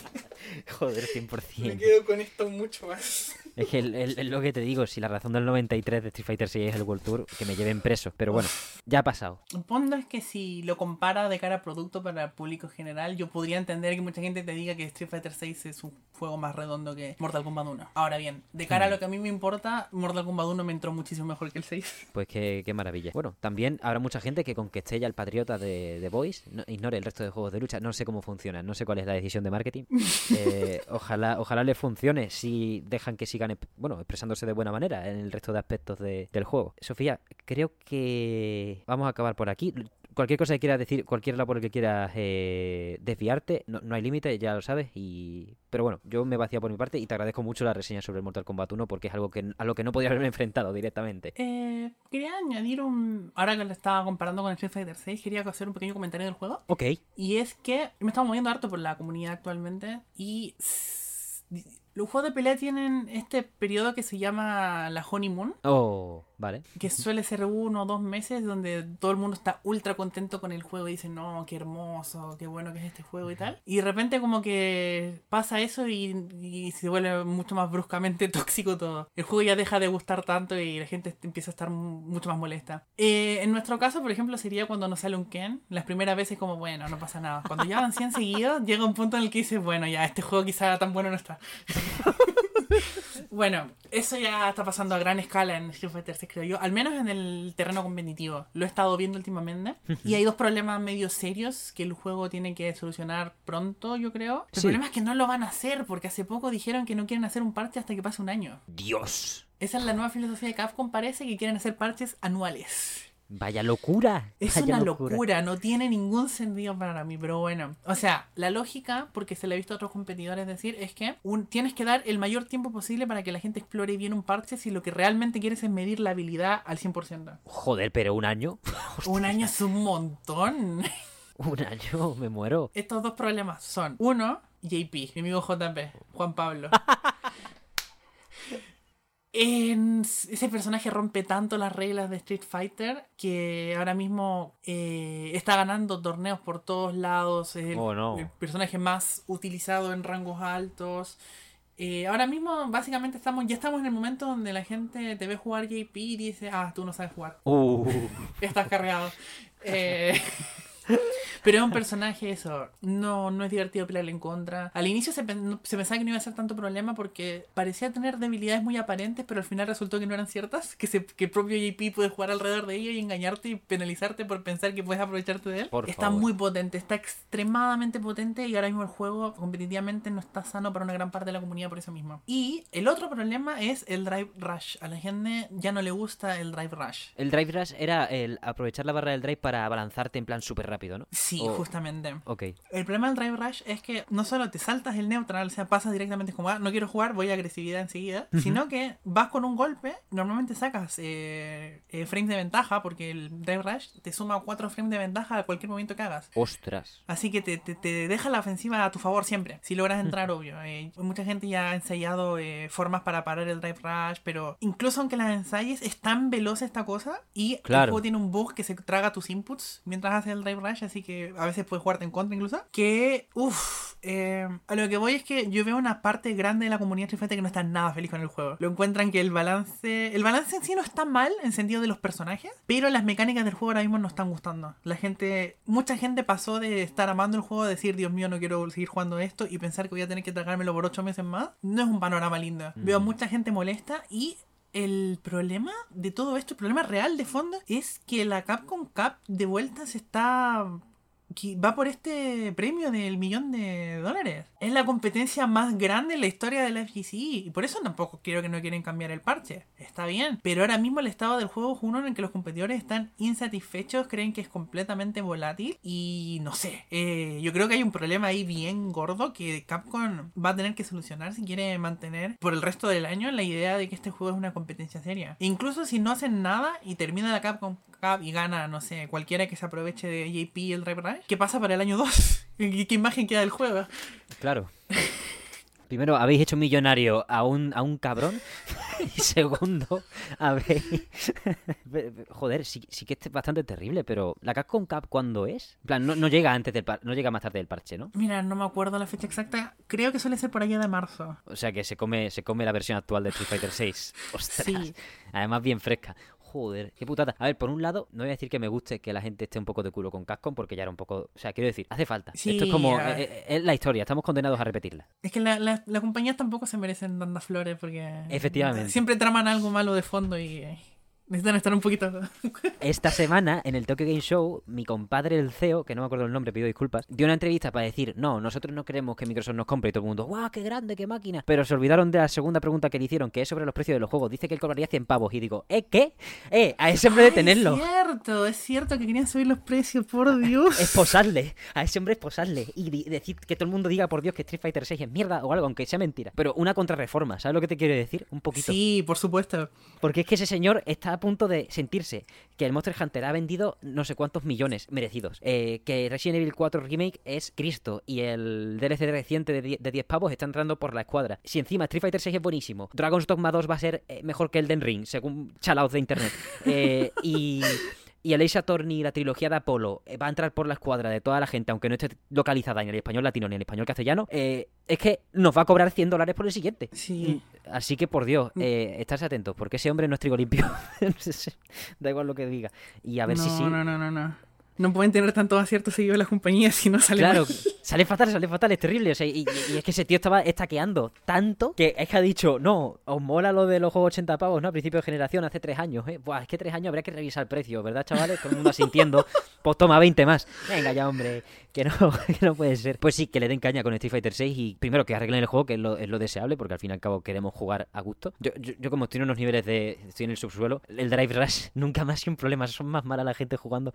Que yo no lo uso, yo, yo lo rechazo, una Z de, de eso. Ya se había visto un poco en la Evo en la final porque mi amigo Angry Bird, que es un jugador excelente, o sea, no ganó en la Evo porque, eh, ¿cómo se llama? Solo abusando de mecánica. O sea, obviamente es un buen jugador. Sí. No ganas una Evo sin ser un buen jugador. Pero se notaba que eh, ya en, ese, en esos combates abusaba. Drive Rush con puño débil y pum, tengo ventaja en tu cara y ahora tú tienes que defender todo el tiempo. Sí, sí, sí. Eh, er- eran muy eran alternancias muy muy radicales. Sí, sí. Sí, sí, sí. Cuando hay tanto dinero en juego, la sensación de volatilidad no es, no es algo que la gente quiera. Buah, La final de la Cap con Cap. Mirror Match Ken contra Ken. Eh, do- las dos neuronas a la vez funcionando. Madre de Dios. No, es un estrés que flipas, ¿eh? Sí, quizás te acuerdas porque con Stray pasó similar que al mes, mes y medio ya se había acabado la honeymoon, la luna de miel y ahora estaban todos odiando a Sol, odiando a Sol. Cuando salió con Lewis Dickinson, la gente ya estaba odiando a Sol. Fue más o Sí, menos sí, ese sí, timeline. justamente. Fue, fue por ahí que la gente dijo, Buah, pues este juego es mierda. Y yo en plan, ¿por qué? Por ejemplo, Lord Knight, sí, Lord Knight es un competidor que yo sigo de Guilty Gear principalmente, siempre eh, tiene una frase muy buena que me gusta mucho y es que tú sabes cuando se acaba la luna de miel y es cuando aparecen los primeros villanos, los primeros personajes que son los enemigos del juego. Sí. es verdad, ¿eh? Básicamente. La, la campaña contra Sol fue, fue gorda y ahora Sí, casi, sí, casi sí. fue el héroe del Evo, casi fue el héroe del Evo. Casi, casi lo Imagina cómo cambian las tornas, es increíble. Qué maravilla, en verdad los juegos de pelea son la hostia. ¿eh? Con este tipo Una de locura. cosas, esto no pasa en ningún otro sitio. Puras historias de una maravilla, te lo juro. Sí, sí, es, es ma- es maravilloso este tipo de cosas. Entonces, aquí no ha sido la villana, ¿no? De momento, ¿qué- ¿quién es el villano de Street Fighter? Eh, ahora mismo, eh, JP, primer lugar, Claro, le sigue JP. Ken. Oh, es que lo sabía, qué asco. Yo, yo le tengo asco Sí, de- sí. por otros motivos, así que me alegro. Y los héroes son, diría yo que los héroes son Lily, Zangief y Jamie. Hostia, Jamie. en su barco siempre, qué maravilla. Pues ojalá gane un Jamie el Evo. El Evo, la con Cap. Ojalá. Eh, dicho esto, lo que preguntaste de Aki, Aki parece que salió medio débil. Medio débil, ¿no? Es curioso porque Street Fighter V fue un juego que si se caracterizó por algo es porque los DLC salían, salían rotos, salían muy poderosos. Sí, sí, sí. Eh, pero aún así es curioso porque en el 6, eh, por ejemplo, Rashid como ese salió fuerte, pero no salió Street Fighter V fuerte. salió mucho más estable. Hmm, Se podía gestionar, vaya. Yo no tuve. Pero- No, no me mosqué con el pobre chiquillo tampoco. Sí. A mí me gustó mucho y lo, ahora es mi main. ahora yo juego a Rashid. No, no, no lo vi venir, pero los giros que da la vida. Eh, y dicho esto, al menos de aquí puedo decir que va a continuar la tradición de Fang de ser un personaje de low tier, parece. El maestro, le vino del maestro. Pues, pues qué maravilla. Quedan dos personajes del pase de Street Fighter 6. A ver qué nos cuentan. Aunque, pues, bueno, todavía puede pasar. A- Akuma sale. No, sale después de la Cap con Cap. Vale, menos mal, Dios. Uf, sí, yo creo A- que va a salir para finales de marzo o abril. ¿Tú crees? Qué miedo. Pasa que tiraron estos dos DLCs muy pronto, seguidos casi. Sí, muy Y seguido. luego, hace poco, mm, creo que lo leí en el Twitter de Capcom o algo, pero que decían que Ed no va a salir hasta después de Navidad. Es como, oh, un montón de tiempo falta. Sí, sí, yo, yo me lo esperaba para, para enero. Porque siempre que dicen siempre que dicen Winter 2023, se refieren Claro. a enero de 2024. Los cabrones, Sí. como. Malditos japoneses, sí. De, defínalo bien. No, yo también lo esperaba para enero, pero lo esperaba para enero pensando que aquí iba a salir a finales de octubre. Pero aquí se adelantó. Así que por eso siento que creo que hay un- una brecha de tiempo un poco pronunciada ahí. Claro, y, y todos contra JP. No hay, no hay un héroe. No hay nadie que nos salve. Ah, y lo siento mucho por haberte vendido falsas expectativas la vez pasada. Al final aquí no tiene nada que ver con Vega. Oh, eso, eso es verdad. Bueno, eh, seguimos, seguimos esperando. Yo quiero decir, mi guerra contra Capcom viene de muchas vertientes, ya las definí en su momento. Desde y ahora que yo camilla de platino, yo ya no sé ni qué pensar. Estoy. No, no es una crisis de Sí, fe qué porque. fuerte. Bueno, eh, no, no voy a hablar de ello porque creo que no estoy preparado. Pero eh, si algún día alguien quiere eh, un libro sobre la historia de Platinum Games, eh, a mí el lunes a las 9 de la mañana me dio, eh, el lunes o el martes, no recuerdo qué día fue ya, pero me dio un arrebato, me mareé incluso, y escribí más de 20 páginas sobre cosas de- del estudio. Si me quieren pagar, yo puedo multiplicarlo por 5, si me dan tiempo. Eso es lo único, es el único anuncio que tengo sobre, sobre eso. Fue muy malo, fue muy, fue muy malo. Dentro de que luego, pues charlando de cosas, está muy interesante, me gusta, me... O sea, Curioso, curioso. no, no creo que se tenga que ser catastrofista con los movimientos de este estilo, porque creo que puede ser bueno para ambas partes. Pero bueno, lo dejo ahí. Ya, ya otro día hablamos sobre, sobre ello. Pero, joder, se me fue la pinza, la verdad que fue... Y, y me acuerdo que me dijo Fran, esperable, y digo, joder, lo que me queda por aprender. ¿Cómo que Esperable. Refresco Twitter y me sale comunicado a las 9 en punto de que Camilla se va. Encima, eh, muy mal, muy mal estructurado. Parecía que había muerto. El primer párrafo. We, we regret to inform. we- Por we- Dios. We are deeply saddened. saddened. Y como, ¿cómo? ¿Cómo que.? Uno ya se espera lo peor con ese formato de noticias. No, sí, encima Platinum, que maneja sus comunicaciones, peor que cualquier estudio del planeta. O sea, esto, esto cualquiera que se meta en su Twitter lo sabe, no hace falta seguirlo en la pista. Es como, joder, se están poniendo solemne. Esto es que. Verás. Pero eso. Eh, los videojuegos son la leche. Vienen tiempos muy oscuros y Camilla no los va a sufrir. o sea, eso. Él va a estar a gusto esté donde esté y si está con el Mikami, mejor. Y Platinum lo mismo. Al fin y al cabo, si pasa algo, pues al sobaco de Nintendo y ya está. A vivir, a vivir a gusto. Y, y han, han co-desarrollado Final Fantasy XVI, que eso es algo que la, Es gente, verdad. la gente no está mirando y es como, joder, con lo bien que está este juego. Quiero decir, sí, no son los principales. Yo- Yoshi P es, es el, es el papa en este aspecto, ¿no? Pero con desarrollar Final Fantasy XVI, creo que son unas cotas a las que un estudio de ex dirigentes de Platinum que se exiliaron como unos locos ahí a ver qué pasaba, mm, pues optar a ellas no es frecuente ni usual y, y, No, para nada. joder, de- define, que- creo que aunque haya habido baches y desarrollo más, menos rocambolesco, le- les da nombre. les- bueno, les da nombre, quiero decir, el, el nombre que yo les pongo lo justifica, mejor dicho. Y ya está, en fin. Al final sí he hablado de platino, me pido disculpas. Eh, no, no puedo, pero... Nunca está de más, nunca está de más. Te, te agradezco que me hayas dado la ventana para hacerlo, Sofía. Por supuesto. Eh, y nada, cualquier cosa que quieras decir, yo ya te agradezco eh, infinitamente tu participación en este programa porque de verdad que es un placer tenerte tenerte siempre. Ojalá más a menudo, me da igual que la gente luego diga que hay muchos juegos de pelea en el mesón. Sí que al final, o sea, ¿ustedes ¿qué queréis que cubra? A mí cualquier excusa me viene bien, así que si necesitas cubrir algo, eh, acá estoy. Cualquier cosa, coordinamos y hablamos de lo que toque. Maravilloso. Pues eso, eh, hasta aquí el programa de hoy. Entonces, Sofía, no quieres hablar de nada más, ¿no? Estamos listos, No, creo. quiero mandar un último mensaje solamente para decir, gente, por favor, ténganle miedo a Project L. Ese juego pinta para ser el horror. No, o sea, Yo lo prolongo diciendo, quien lo instale que se suscriba del mesón. Hostia, no, qué mal, ¿no? Qué feo, qué feo no es. Pero, a ver, no quiero ser así, pero, joder, es el hay juegos que representan el ocaso de la industria de mejor o peor manera y o, en mayor o menor magnitud mejor dicho y Project el es va, a ser duro. Es que no lo decimos ni por gameplay ni porque se vea mal. No no eso es lo de menos. Es que da miedo lo que puede hacer Riot Games.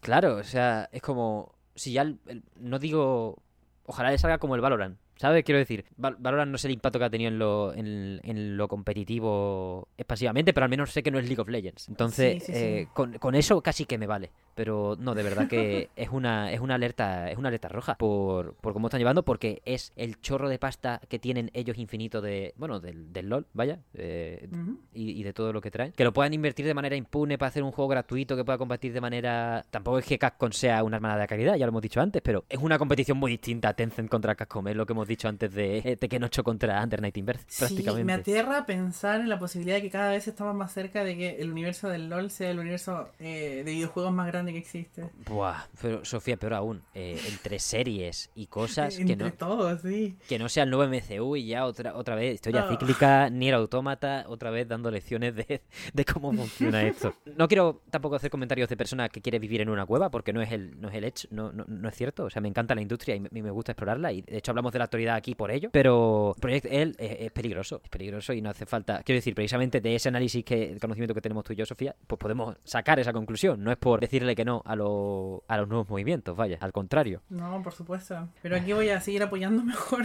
a todo lo posible, claro, a, propuestas un poquito más comedidas que... Sí, 100%. A, a, lo que sea que pueda suponer la catombe de, de, de Riot Games incursionando en los juegos de pelea.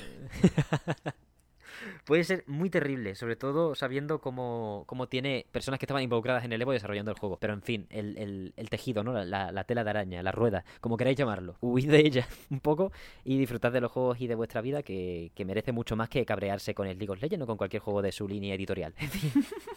Sofía, muchísimas gracias por acompañarnos esta vez y eso, vamos cerrando, si te parece. Perfecto, eh, muchas gracias eh, por la invitación, por, el espacio, por el tiempo, por la conversación tan amena como siempre. Eh, dio espacio para harto, o sea, fuimos a hablar de todo un poco, así que en ese sentido yo creo que el programa pudo haber quedado curtido y eh, bueno, espero que la cobertura un poquito de Mortal Kombat 1 haya sido eh, sólida para la gente, ya que es un juego que creo que es difícil de venderle al, entusiasta promedio del juego de pelea. Es como un juego que tiene, es un juego, son juegos que venden muchísimo, por supuesto.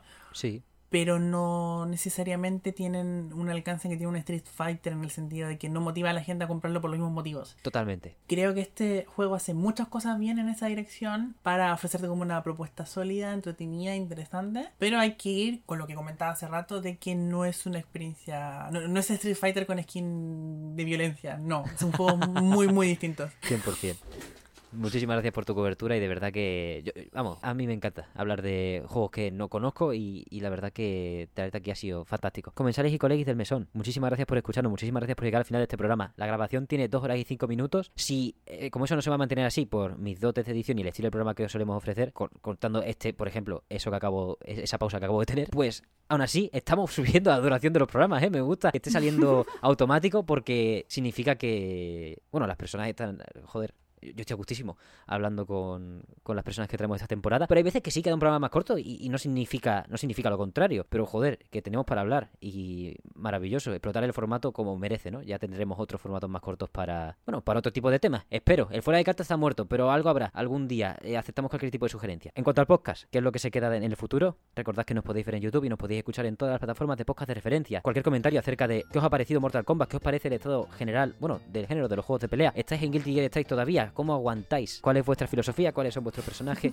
¿Qué estáis mirando hacia, bueno, cómo miráis hacia el futuro? Street Fighter 6, ¿le estáis dando todavía? ¿Se ha acabado esa luna de miel también para ustedes? Cualquier comentario es de más grande valor y lo podéis lanzar a través de cualquiera de las vías oficiales. Ya sabéis que estamos en TikTok, Twitter, Instagram, los comentarios de Spotify, los comentarios de YouTube, en todas partes, con el radar puesto para cualquier tipo de arenga, sugerencia o comentario en general. Y si queréis acompañaros un poco de metal, os recordamos que tenemos un coffee abierto, coffee.com barra mesonsol para acercaros a la hucha. Y solo me queda agradecerle a Sofía su imprescindible y valiosísima presencia en el programa de hoy una vez más y a todas ustedes por acompañarnos en esta segunda temporada, que no me gusta hacer hype y cosas, pero yo siempre me entusiasmo en los últimos tres meses del año, porque es el Manga Fest en diciembre y porque el año pasado hicimos lo de los juegos del año que quedó bastante bien para ser nuestra primera vez estructurando este tipo de cosas. Así que esperen mucho, luego valoren bien. Muchísimas gracias por todo, una vez más, y nos vemos la semana que viene.